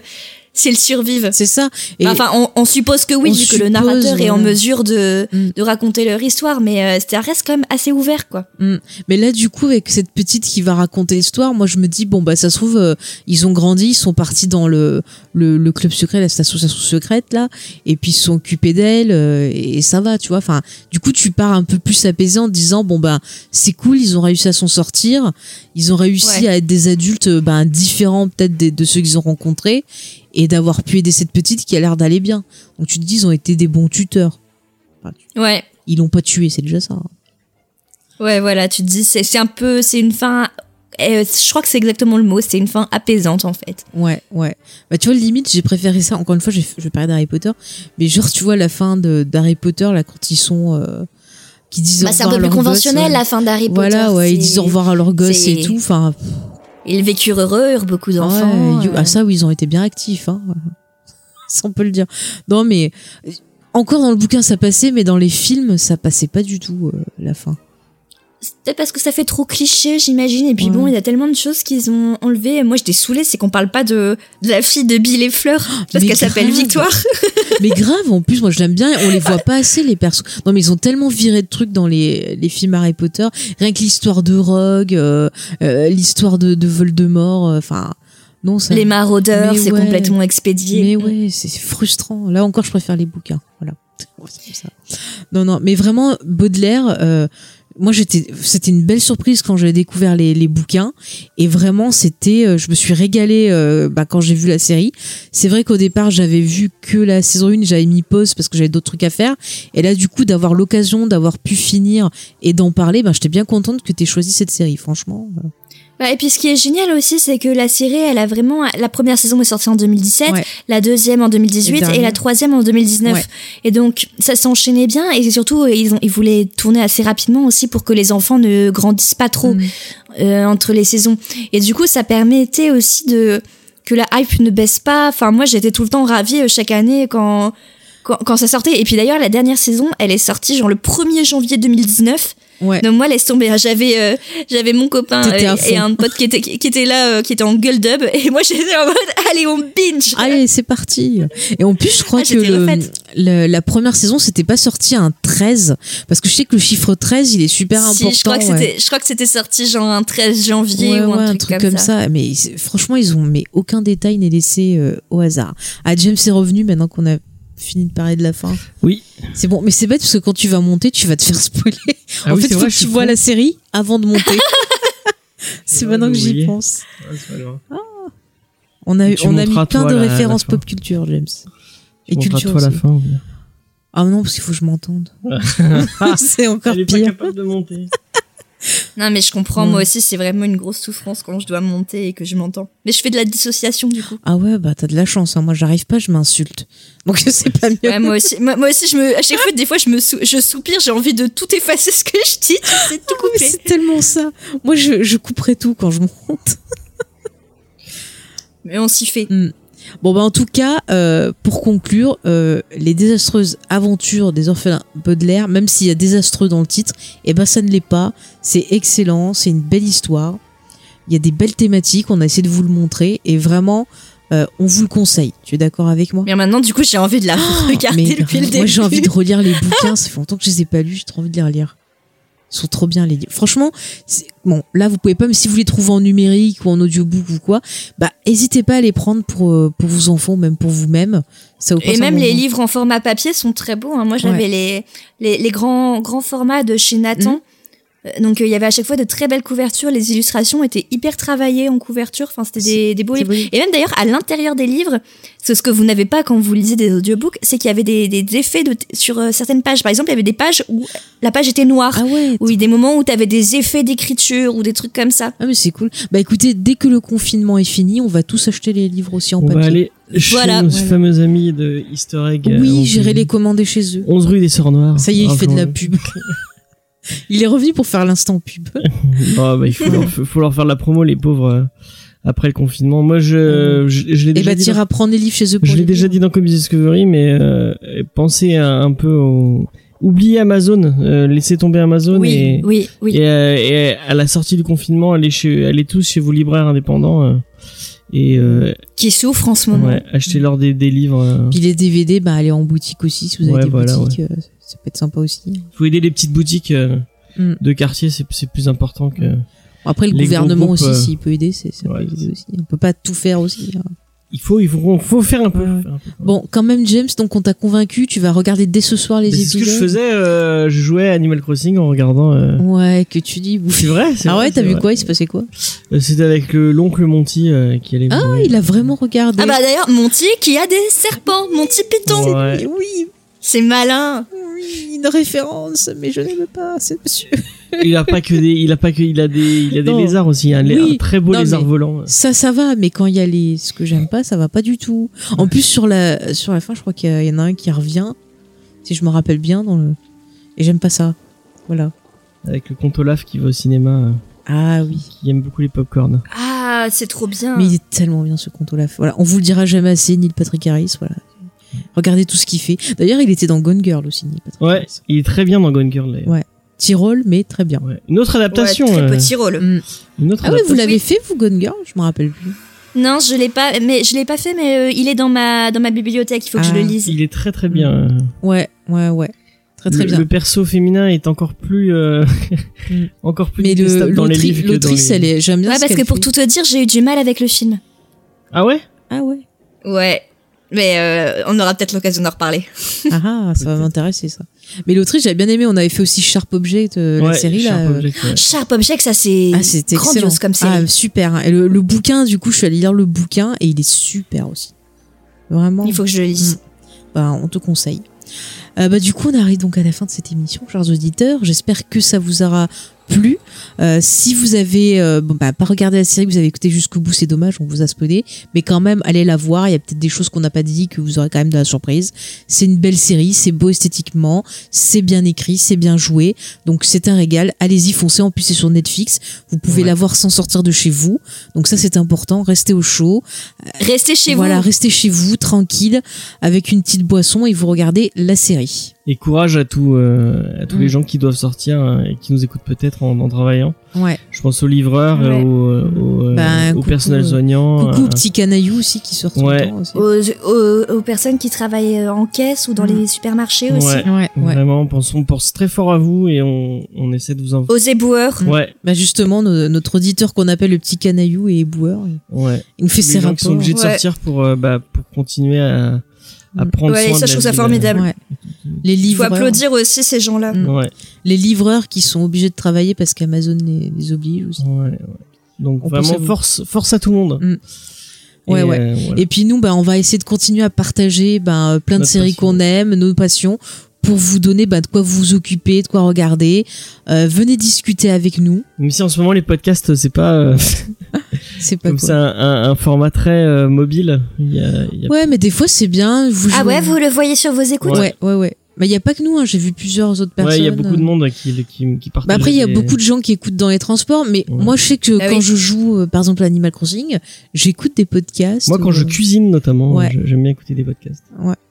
Donc, euh, n'hésitez pas, franchement, ça, ça détend aussi. Il y a plein de. Quand vous faites la vaisselle aussi. Ouais, Ouais. ouais, le ménage, tout. Ça marche pour tout. Ce matin, j'ai fait des gaufres, bah, j'ai écouté un podcast en faisant des gaufres. Voilà. Ouais. Vous saurez tout, chers auditeurs. Et petite, petite pensée à Pierre Bénichou aussi.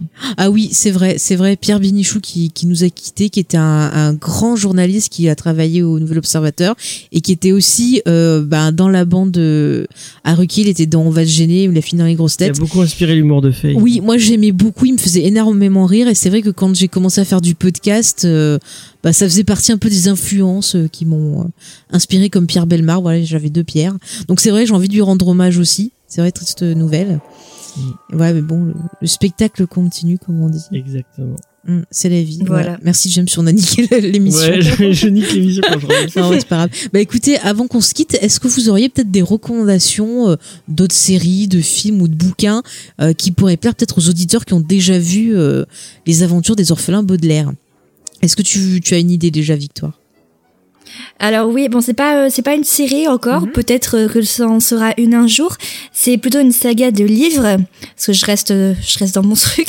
Euh, je conseillerais les cinq tomes de Percy Jackson Ah oui, oui, oui, oui, je les parce ai que lus, ouais. pareil, Mm. c'est sont sont des une super saga littéraire qui est truffée de références euh, écrite par euh, Rick Riordan Mm. qui lui euh, était professeur de littérature classique et en fait c'est pour ça qu'il est euh, passionné aussi par l'antiquité, par la mythologie grecque et du coup ces livres en plus d'être passionnants et euh, très bien écrits sont truffés de références à la mythologie grecque plus ou moins pointues, Mm. un peu détournés parfois pour être plus modernes. C'est c'est c'est formidable, c'est Ah ouais, génial, j'aime c'est euh, ça se lit tout Mm. seul et bon les adaptations sont ratées Ah ratées oui, de chez ça, ratées. on peut le dire, même s'il y a Nathan un gros Fillion ratage. dans la 2, mais c'est quand même et puis il y a euh, Logan Lerman j'avoue j'ai un ah, petit crush Ah, j'aime bien.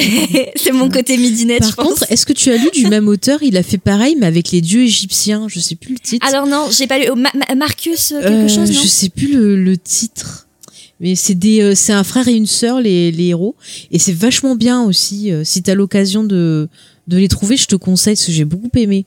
Il y a moins de tomes. bah franchement pourquoi pas? Ah bah franchement, si vous aimez les dieux égyptiens et que vous avez lu Percy Jackson, moi je vous conseille. C'est C'est dans le même univers. ouais, c'est dans le même univers. mais Là, c'est sur les dieux égyptiens. Les, les persos sont super sympas en plus.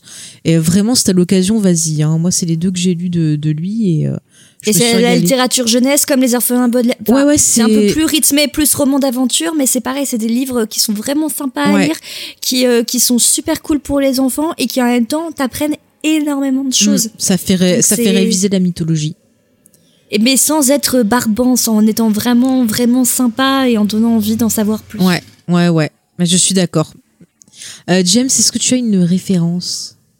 Je suis en train de... Vas-y, fais la tienne parce que moi j'ai j'ai oublié d'y penser. Je voulais parler d'Hamilton, mais j'en ai, repar- ai déjà parlé. Encore avec Hamilton, mais ça- C'est trop bien Hamilton. Euh, oui, c'est très très bien, mais ça n'a rien à voir. T'as vu qu'il va y avoir une captation vidéo d'ailleurs Oui, ils doivent le faire. J'ai trop hâte. Parce que j'ai que écouté, j'ai pas vu vidéo. J'espère que c'est. euh, Ils peuvent pas venir en France. ça J'ai bien. découvert que c'était Jonathan Gross qui euh, ou Groff, Groff Ouais. Groff, qui ouais. jouait le, le roi euh, dans. euh, Ah, Ouais. non, ça me perturbe. J'adore, j'adore ce mec. Ouais, mais il ressemble à Macron. Alors maintenant, j'imagine Macron en train de chanter, ça me C'est vrai perturbe. que le dans Et, et d'ailleurs, il jouait dans Glee aussi. Oui, c'est vrai. Et il jouait dans Glee, je savais C'est pas. Jesse ouais, St. il James. jouait, il, jou- j'ai Mm. il jouait dans Glee, je vais y arriver. Et il a euh, fait une superbe interprétation de Bohemian Rhapsody, qui n'est quand même pas facile à chanter. Ah, et j'ai trouvé qu'il est, avait 5 sur 5 Master Just Mais c'est bizarre. Moi, Glee, je déteste les histoires et tout, mais quand j'entendais les morceaux, enfin les reprises, tu vois que j'en voyais, je trouvais que c'était plutôt de qualité. Enfin, les reprises étaient sympas, mais j'arrive pas à regarder la, la série en fait. Bah, ça me fait penser, c'est euh, à Noël, je, re- je j'étais en train de me refaire Glee et du coup, à un moment, j'étais chez le père de mon mec et je regardais Glee du coup sur sa télé. Et à un moment, il s'était posé pour regarder genre 20-30 minutes avec moi et à un moment, il fait Mais ils sont talentueux ces jeunes Et ça m'avait fait mourir de rire. J'adore les petites réflexions comme ça, c'est toujours sympa. Euh, j'allais dire, alors moi, tiens, je, en, en livre, euh, il y a pas longtemps, j'ai découvert donc la version bouquin de l'histoire sans fin. Parce que je connaissais que le film Ah. et c'était super bien. Donc si vous avez l'occasion, euh, bah, je vous conseille vraiment. Ça change du film, mais c'est Ah, moi, j'ai ni lu ni vu. Et ben écoute, je te conseille les deux. Voilà, moi c'est des trucs de mon enfance. Prends des mouchoirs quand même au cas où si tu vois le film. Non, mais j'ai déjà vu la scène euh, sur internet partout là avec le cheval. Ah. Mais quel Enfin, couillon ce cheval, purée. Mais moi, j'ai trop peur. J'ai, je, je peux pas regarder ce genre de scène. Bah, en fait, tu vas finir comme nous. À chaque fois qu'on nous parle de cette scène, et ben euh, tous les gamins des années 80 traumatisés, ils s'énervent tous sur le cheval. Donc voilà. Tu, tu finiras comme nous, tu vas l'insulter. Sinon aussi, j'ai relu Princess Bride aussi en bouquin que j'avais jamais Pareil, lu. ça c'est pas une de mes rêves. j'ai jamais vu. Ah, le c'est trop bien, je te le conseille ça aussi. Je crois qu'il est sur Netflix. Ouais, je crois que c'est sur Netflix. C'est pas nul. Ah, Et moi, si, pas tu peux lire le bouquin aussi, c'est super bien. Toi, je te donne des idées pour euh, tes futures émissions. Ah bah, je vous Bah, en ça. plus, euh, Pomme du roi Steven, euh, elle m'avait déjà conseillé Princess Eh Bride. ben voilà, bah il faut l'écouter parce que c'est très très bien euh, Princess Bride. Tu vois dans le côté un peu film euh, que vous pouvez regarder en famille. Sinon aussi, euh, tiens, je veux, faudrait qu'on en parle. Tiens, euh, l'âge de, euh, c'est Dark Crystal. Euh, Je vous conseille le film et la série ils sont sur Netflix aussi. Euh, moi j'adore, je suis très très fan. Je sais qu'il y a des bouquins, j'ai pas eu l'occasion de les lire, donc je vous conseille aussi encore une fois euh, des programmes en famille. C'est vraiment euh, bon. Après la série elle est quand même assez sombre, donc je- le jeune public peut-être pas trop. Mais euh, voilà, je vous conseille. En plus, il y a plein de voix sympas en VO. Vous avez Marc Hamill. Donc déjà rien que ça. Ah, Rien que ça, voilà. Euh, Il y a Simon Pegg, il y a Lena Headey, euh, il y a euh, la petite là qui est dans The Witch. Je retiens jamais son nom. Euh, qui est dans le- Anna Taylor-Joy? Ouais, voilà, elle. Enfin, il y a plein, plein vraiment de beau monde au, casting. Donc vraiment, euh, voilà, je vous conseille. J'attends la, la suite d'ailleurs, de s'il peut faire une saison 2. En plus, c'est fait tout avec des marionnettes, mais c'est vraiment euh, très, très beau. Donc euh, voilà, Bon, on va on va rester dans les trucs un peu enfants. Vas-y. Euh, je pense que quand l'émission sera sortie, euh, Disney Plus sera déjà. euh, Oui, on aura sûrement fait euh, Oui. des émissions review. Oh, mais il y a le fantôme de Barbe Noire qui va être dessus. J'adorais ça enfant, c'était Bon. trop bien. Je conseille ça Moi, et euh, l'apprenti je- sorcière. Moi, je vous conseille Ouais. fortement euh, la série Gargoyles. Oui aussi. euh, qui est trop bien. Ah, Euh, oui. C'est Disney qui essaie de faire du Batman la série animée et euh, bah, qui finalement réussit à faire un truc cool. Euh, ça va plus loin que ça, C'est hein, une histoire euh, de de de gargouilles. de gargouilles euh, qui doivent défendre qui devaient défendre l'Écosse à un moment Mm. et ce qui arrive dans le dans le dans le dans notre, épo- enfin, notre époque, dans le, Ouais, le 20e le- siècle, on va dire. le 20e siècle mais un peu du futur et euh, et c'est vraiment très cool c'est vraiment très sympa Mhm. les musiques sont géniales Mais les premières saisons sont très bien écrites. Il y a plus cette dernière saison où je crois qu'ils avaient moins de budget et tout, c'est moins Ouais. bien. mais c'est très c'est super bien animé euh, avec euh, avec euh, des personnages vraiment intéressants euh, mais mais un personnage ouais. féminin très cool d'ailleurs euh, Ouais, ouais, euh, le- ouais, elle était pas flic. si elle était flic donc moi je vous conseille de regarder Gargoyles Mm. c'est vraiment très cool il faudra qu'on en parle, tiens. peut-être qu'on en parlera. De toute façon, on parlera un je fais une double reco peut-être Ah, j'ai hier j'ai eu la chance de tourner dans dans les dans les vidéos de de Julie Nico. Donc si vous savez pas euh, quoi lire en ce Mhm. moment euh, je vous conseille d'aller euh, jeter un coup d'œil sur cette chaîne euh, qui est vraiment très cool. Euh, donc ça parle de, de BD euh, surtout enfin de BD que quasiment. C'est euh, deux potes euh, qui se qui se retrouvaient euh, ensemble à, à discuter parce qu'ils s'échangeaient des BD euh, ils se ils se retrouvaient à discuter des heures de BD ils se sont dit Mhm. ah, mais pourquoi on le filme pas?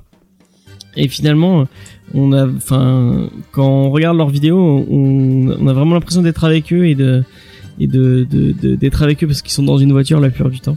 D'être avec eux dans la voiture à, à discuter BD et à les écouter parler de BD. Et c'est vraiment très intéressant, souvent très très pertinent. Euh, donc euh, allez allez faire un tour sur leur chaîne. Mhm. Et moi j'ai parlé de New Frontier de Darwin Cook qui est je pense un de mes un de mes comics préférés de, de tous les temps.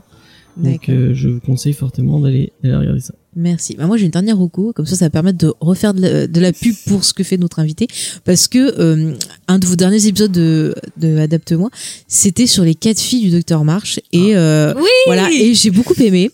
Et euh, franchement, c'était cool, ça m'a donné envie de relire le, le bouquin. Et moi, Ah, j'ai. ça me fait hyper plaisir. Ah ouais, non, mais franchement, ça m'a beaucoup donné envie. Et puis, vous, en plus, vous avez parlé d'adaptation que j'adore, là, avec euh, Winona Ryder. Winona Ryder. Ah, c'est ma préférée. Après, j'ai beaucoup aimé la nouvelle aussi. Je trouve qu'elle était, euh, c'était une bonne, euh, ouais, une bonne interprétation. Et je trouve qu'il y avait de l'hommage Ouais. à celle avec Winona Ryder.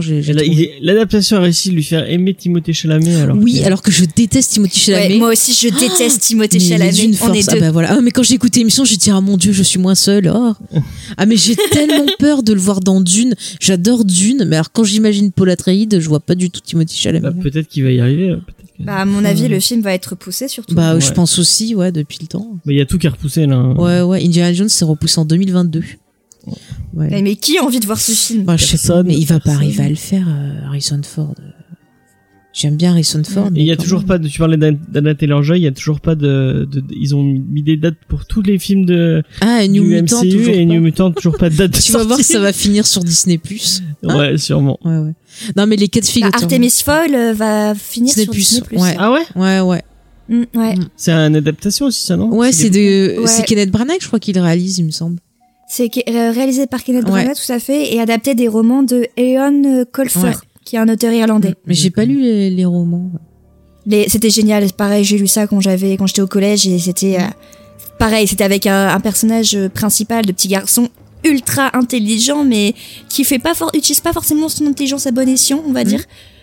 Et, euh, et c'est c'est génial parce que ça aussi, c'est des trucs, c'est beaucoup moins manichéen que la littérature qu'on a l'habitude de lire quand on est enfant. C'est le, le personnage principal en fait est odieux. Enfin, c'est un, Ah, bah cool. c'est un petit con, mais Ah. euh, il est hyper intelligent et du coup t'es hyper attaché à lui. Ah, bah écoute, j'ai hâte de, de voir le film. Peut-être ça me donnera envie de lire les bouquins, ou si je m'ennuie. Bah franchement peut-être euh, lis les livres Ouais. parce que le film moi du peu que j'en ai vu j'ai j'ai très, très peur. peur. J'ai l'impression qu'il re- bah, qu'il respecte enfin je sais pas j'ai l'impression que ça ça correspond pas à l'univers que je m'étais créé quand j'étais petite. Ah, donc, bon, euh, je vais voir si le tonton des États-Unis, il a pas les, les fichiers. Dans le même délire, il y avait, euh, enfin, dans le truc un peu euh, film pour enfants euh, sympa.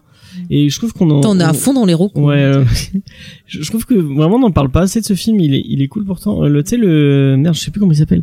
Le truc de sorcier avec Nicolas Cage. euh, L'apprenti sorcier? L'apprenti sorcier. Moi, je l'avais trouvé super cool en fait. Ah je l'ai jamais vu. Et ben moi, je l'avais trouvé plutôt sympathique. Avec Moi, j'ai aimé Nicolas Cage. avec un Nicolas Cage, bon, qui fait toujours du Nicolas Cage, donc. euh, Mais l'apprenti sorcière, c'est beaucoup mieux. Et il y a Angela Lansbury dedans. ouais, bon, Voilà. Oui. c'est pas la même chose, mais franchement. Par le- contre, le- regardez le pas la version longue, ils ont changé le doublage, c'est un scandale. Oui mais c'est vrai. exact. C'est vrai. Mais en tout cas, Parce que je m'étais acheté le DVD collector et j'avais été choquée en me rendant compte Ah de ça. ouais ouais mais moi ma soeur l'avait acheté et j'ai regardé j'ai fait ok j'achète pas de DVD j'avais essayé de trouver la bonne version et toujours pas trouvé mais il y sera peut-être sur Disney+. non ça va être la mais je regarderai en VO tant pis c'est pas grave Ouais. on va faire comme ça Enfin bref, la- l'apprenti sorcier, c'était Ouais. plutôt sympa. Euh, moi, j'avais trouvé ça plutôt sympa finalement. Donc, euh, n'hésitez pas à jeter un coup d'œil avec vos enfants, ça pourrait leur plaire. ok En plus, Nico, c'est un, un, un, une Nicolas bonne introduction à, à Nicolas Cage. euh. Nicolas Cage pour enfants Le Nicolas euh, le euh, Nicolas Cage gay, euh, verse. ouais Ouais, voilà. on l'aime trop c'est trop bien T'a- t'achèterais une peluche Nicolas Cage à ton neveu James? Un jour peut-être. ouais. En Batman, en Superman. en Superman ah ouais avec les cheveux longs là Si un jour ils sortent les Superman les vides. mais ça sortira pas oui, non mais c'est pourri. avec la Snyder Cut c'est ça aussi ouais. Chut, on ne parle pas de. Bon, on va finir sur ça. En tout cas, je te remercie encore une fois d'avoir euh, été avec nous, Victoire. C'était vraiment euh, une belle discussion. J'ai passé un très bon moment. Mais moi aussi, merci beaucoup pour l'invitation. Je suis hyper contente d'avoir parlé de, de cette série euh, avec Ah toi. bah. Et avec toi aussi, James. Merci. C'est cool. Si tu veux, dis à nos auditeurs où c'est qu'ils peuvent te retrouver, comme ça, s'ils veulent découvrir ton, ton travail. Euh, oui, alors euh, bah, on est c'est Adapte-moi si tu peux le nom du podcast et on est présent globalement sur toutes les plateformes d'écoute de podcast et on est aussi sur euh, Facebook, Twitter et Instagram. On est surtout actif sur Twitter, Mhm. comme euh, beaucoup de personnes, je pense. Ouais. Et, euh, et voilà, et n'hésitez pas à, à nous écrire, à nous proposer aussi des idées d'adaptation. Nous, on est toujours très friands de- de d'idées, même si on a une pile à lire qui dépasse euh, l'entendement. Ouais, c'est ça. Mais, quand euh, on commence à faire des listes, après, on sait plus. Euh, ça ah mais c'est terrible, là, franchement, quand, quand tu commences, tu, ça n'arrête pas. C'est... Ah ouais, tu verrais mes listes entre les films, les séries à voir, les bouquins à lire, je m'en sors pas. Ouais, c'est, c'est terrible. Moi, j'ai- là, l'état de ma maison, c'est, c'est scandaleux. Enfin, Ah bah. mon Mais appartement euh, croule sous les bouquins. Bon, écoute, hein, c'est- pas mal, il vaut mieux ça que les ordures, comme on dit. Hein, James Ah oui. Mm. Est-ce, James, est-ce que tu peux nous dire où c'est qu'on peut nous retrouver? Bah, bah comme euh, comme adapte si tu peux, euh, on vous retrouve sur toutes les plateformes de podcast, Deezer, Spotify, euh, tout- enfin, iTunes, Podcast Addict, ouais. iTunes. Euh, sachez que pour les euh, pour les premiums sur Podcast Addict, vous pouvez laisser un petit commentaire maintenant et 5 étoiles. Ah, c'est pour les premiums je, bah je sais pas. Si Non, je crois que c'est pour les bêtas pour l'instant. ah, pour les bêtas. Ouais. C'est pour, si c'est pour les Mais bêtas. ça va se développer Ah, après. ça y est, tu peux mettre des étoiles sur podcast. ouais, Addict. Ouais, pour l'instant, c'est que si t'es utilisateur bêta-testeur. Et, mais je pense qu'ils vont le sortir après. euh, Donc en tout cas, euh, Mm. allez-y. Si vous êtes bêta testeur, allez-y, faites-le. Ouais. Euh, avec un petit commentaire sympa. Et sur, euh, si vous êtes sur iTunes, si vous êtes utilisateur euh, de, de, de, de produits Apple, n'hésitez pas à le faire. Nous, ça nous aide à remonter un peu dans les euh, dans les recommandations. Bah, c'est euh, surtout à faire aussi découvrir et à l'émission. faire à d'autres, découvrir ouais. l'émission. C'est la seule façon dont, dont vous pourrez faire. faire- Voilà, et puis faites-le aussi pour le podcast de notre invité. hop, Oui, oui, exactement. Euh, Oui, bah oui, Bah si oui. vous avez un peu de temps. Bah oui, là, regardez, vous faites rien, là, allez-y. euh, N'hésitez pas à partager l'émission sur tous les réseaux sociaux, Mhm. Facebook, comme je disais, Facebook, Instagram, Twitter. Voilà, vous tapez James et Face si vous voulez retrouver l'ensemble de notre actualité. Si, si vous voulez que Geek en série, sur Twitter, c'est Geek en série tout court. Sur Facebook, c'est Geek en série le podcast. Euh, on a le site internet James, attention. JamesFay.fr. Ouais, et puis il y a toujours le serveur Discord où vous pouvez venir bah, discuter avec nous. On fait des jeux, on fait plein de choses. Et toutes les semaines, vous nous retrouvez dans Comics Discovery où on vous parle de Mhm. comics. Euh, c'est quelle semaine Je sais non, je, je sais même plus. le Mon, temps encore. mon programme est, est chamboulé lui aussi. euh, ça je vous dirai plus tard. Euh, donc euh, n'hésitez voilà. pas à, à nous écouter si vous si vous lisez des comics ou même si vous avez juste envie de vous y mettre. Mhm. Je pense que ça pourrait être une bonne porte en- une porte d'entrée euh, sympa pour. euh, Ouais, pour, comme ça, regarde, on va rallonger sa pile d'adaptation qu'elle doit. qu'elle Voilà doit faire. exactement. On va y mettre des comics en plus. Ouais, mais, mais c'est vrai qu'il faudrait que je me mette aux BD, aux comics, parce que j'en lis, j'en lis pas en fait. À part euh, les Tintins, tu Ouais, vois. Les, les classiques, quoi. Non, mais franchement, moi, au début, Voilà. j'étais un peu comme toi, et puis au fur et à mesure, maintenant, les comics, j'aime beaucoup. Il y a, il y a plein de super histoires. Non, euh, Mais en fait, il faudrait que je sache pas où rentrer, je pense, à la limite. ouais. Tu vois. Bah, après, le mieux, moi, je te dirais, c'est de commencer par des comics indépendants. Le, enfin, je pense que. le- Après, si on avait veux- fait une vidéo sur Si- notre chaîne. Ouais, on a fait une vidéo sur, montre- le, on te la sur le passera. sujet. Mais si tu veux, euh, le, le mieux pour euh, dans le comics, vraiment, euh, si tu veux aller euh, dans le, le meilleur du meilleur du meilleur, tu commences par Vertigo, euh, qui est une, euh, un label de, de DC qui fait des, des trucs plus a- plus adultes. Mm. Et euh, je, pense- Ok. tout ce que tu peux, enfin. C'est un, c'est un peu con de le dire, mais tout ce qu'il y a chez, euh, chez Vertigo, c'est Si- forcément génial. Après, si, tu sais par quoi elle pourrait commencer, les titres qu'on a fait récemment, là, comme le truc, là, où ils font la recherche au trésor, là. Ah, Misfit City, ouais, ouais, Misfit ouais. City, des trucs comme ça, euh, Lumberjane, tu vois, enfin, des, des trucs un peu indépendants. Mais toi qui aimes bien, montrer, euh, qui a un lien un peu avec la littérature et des trucs comme Fa- euh, Fable, euh, Ah, c'est- oui. c'est ça qui a inspiré euh, Once Upon a Time, Mm. ou des trucs comme euh, Unwritten. Once Upon a Time, la série. Ouais. Ouais, mais ils veulent pas le dire. Ah en fait, ils veulent pas dire qu'ils sont, qu'ils ont lu Fable, ont ouais, qu'ils se sont inspirés.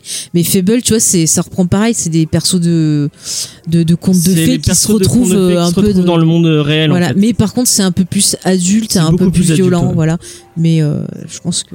Et c'est très très bien. Mm. Euh, et sinon il y a Unwritten, c'est une espèce de, qui, ça, je pense que ça pourrait te plaire. Mm. C'est euh, un personnage, euh, enfin quel- quelqu'un euh, dont le père a écrit une espèce de, de Harry Potter.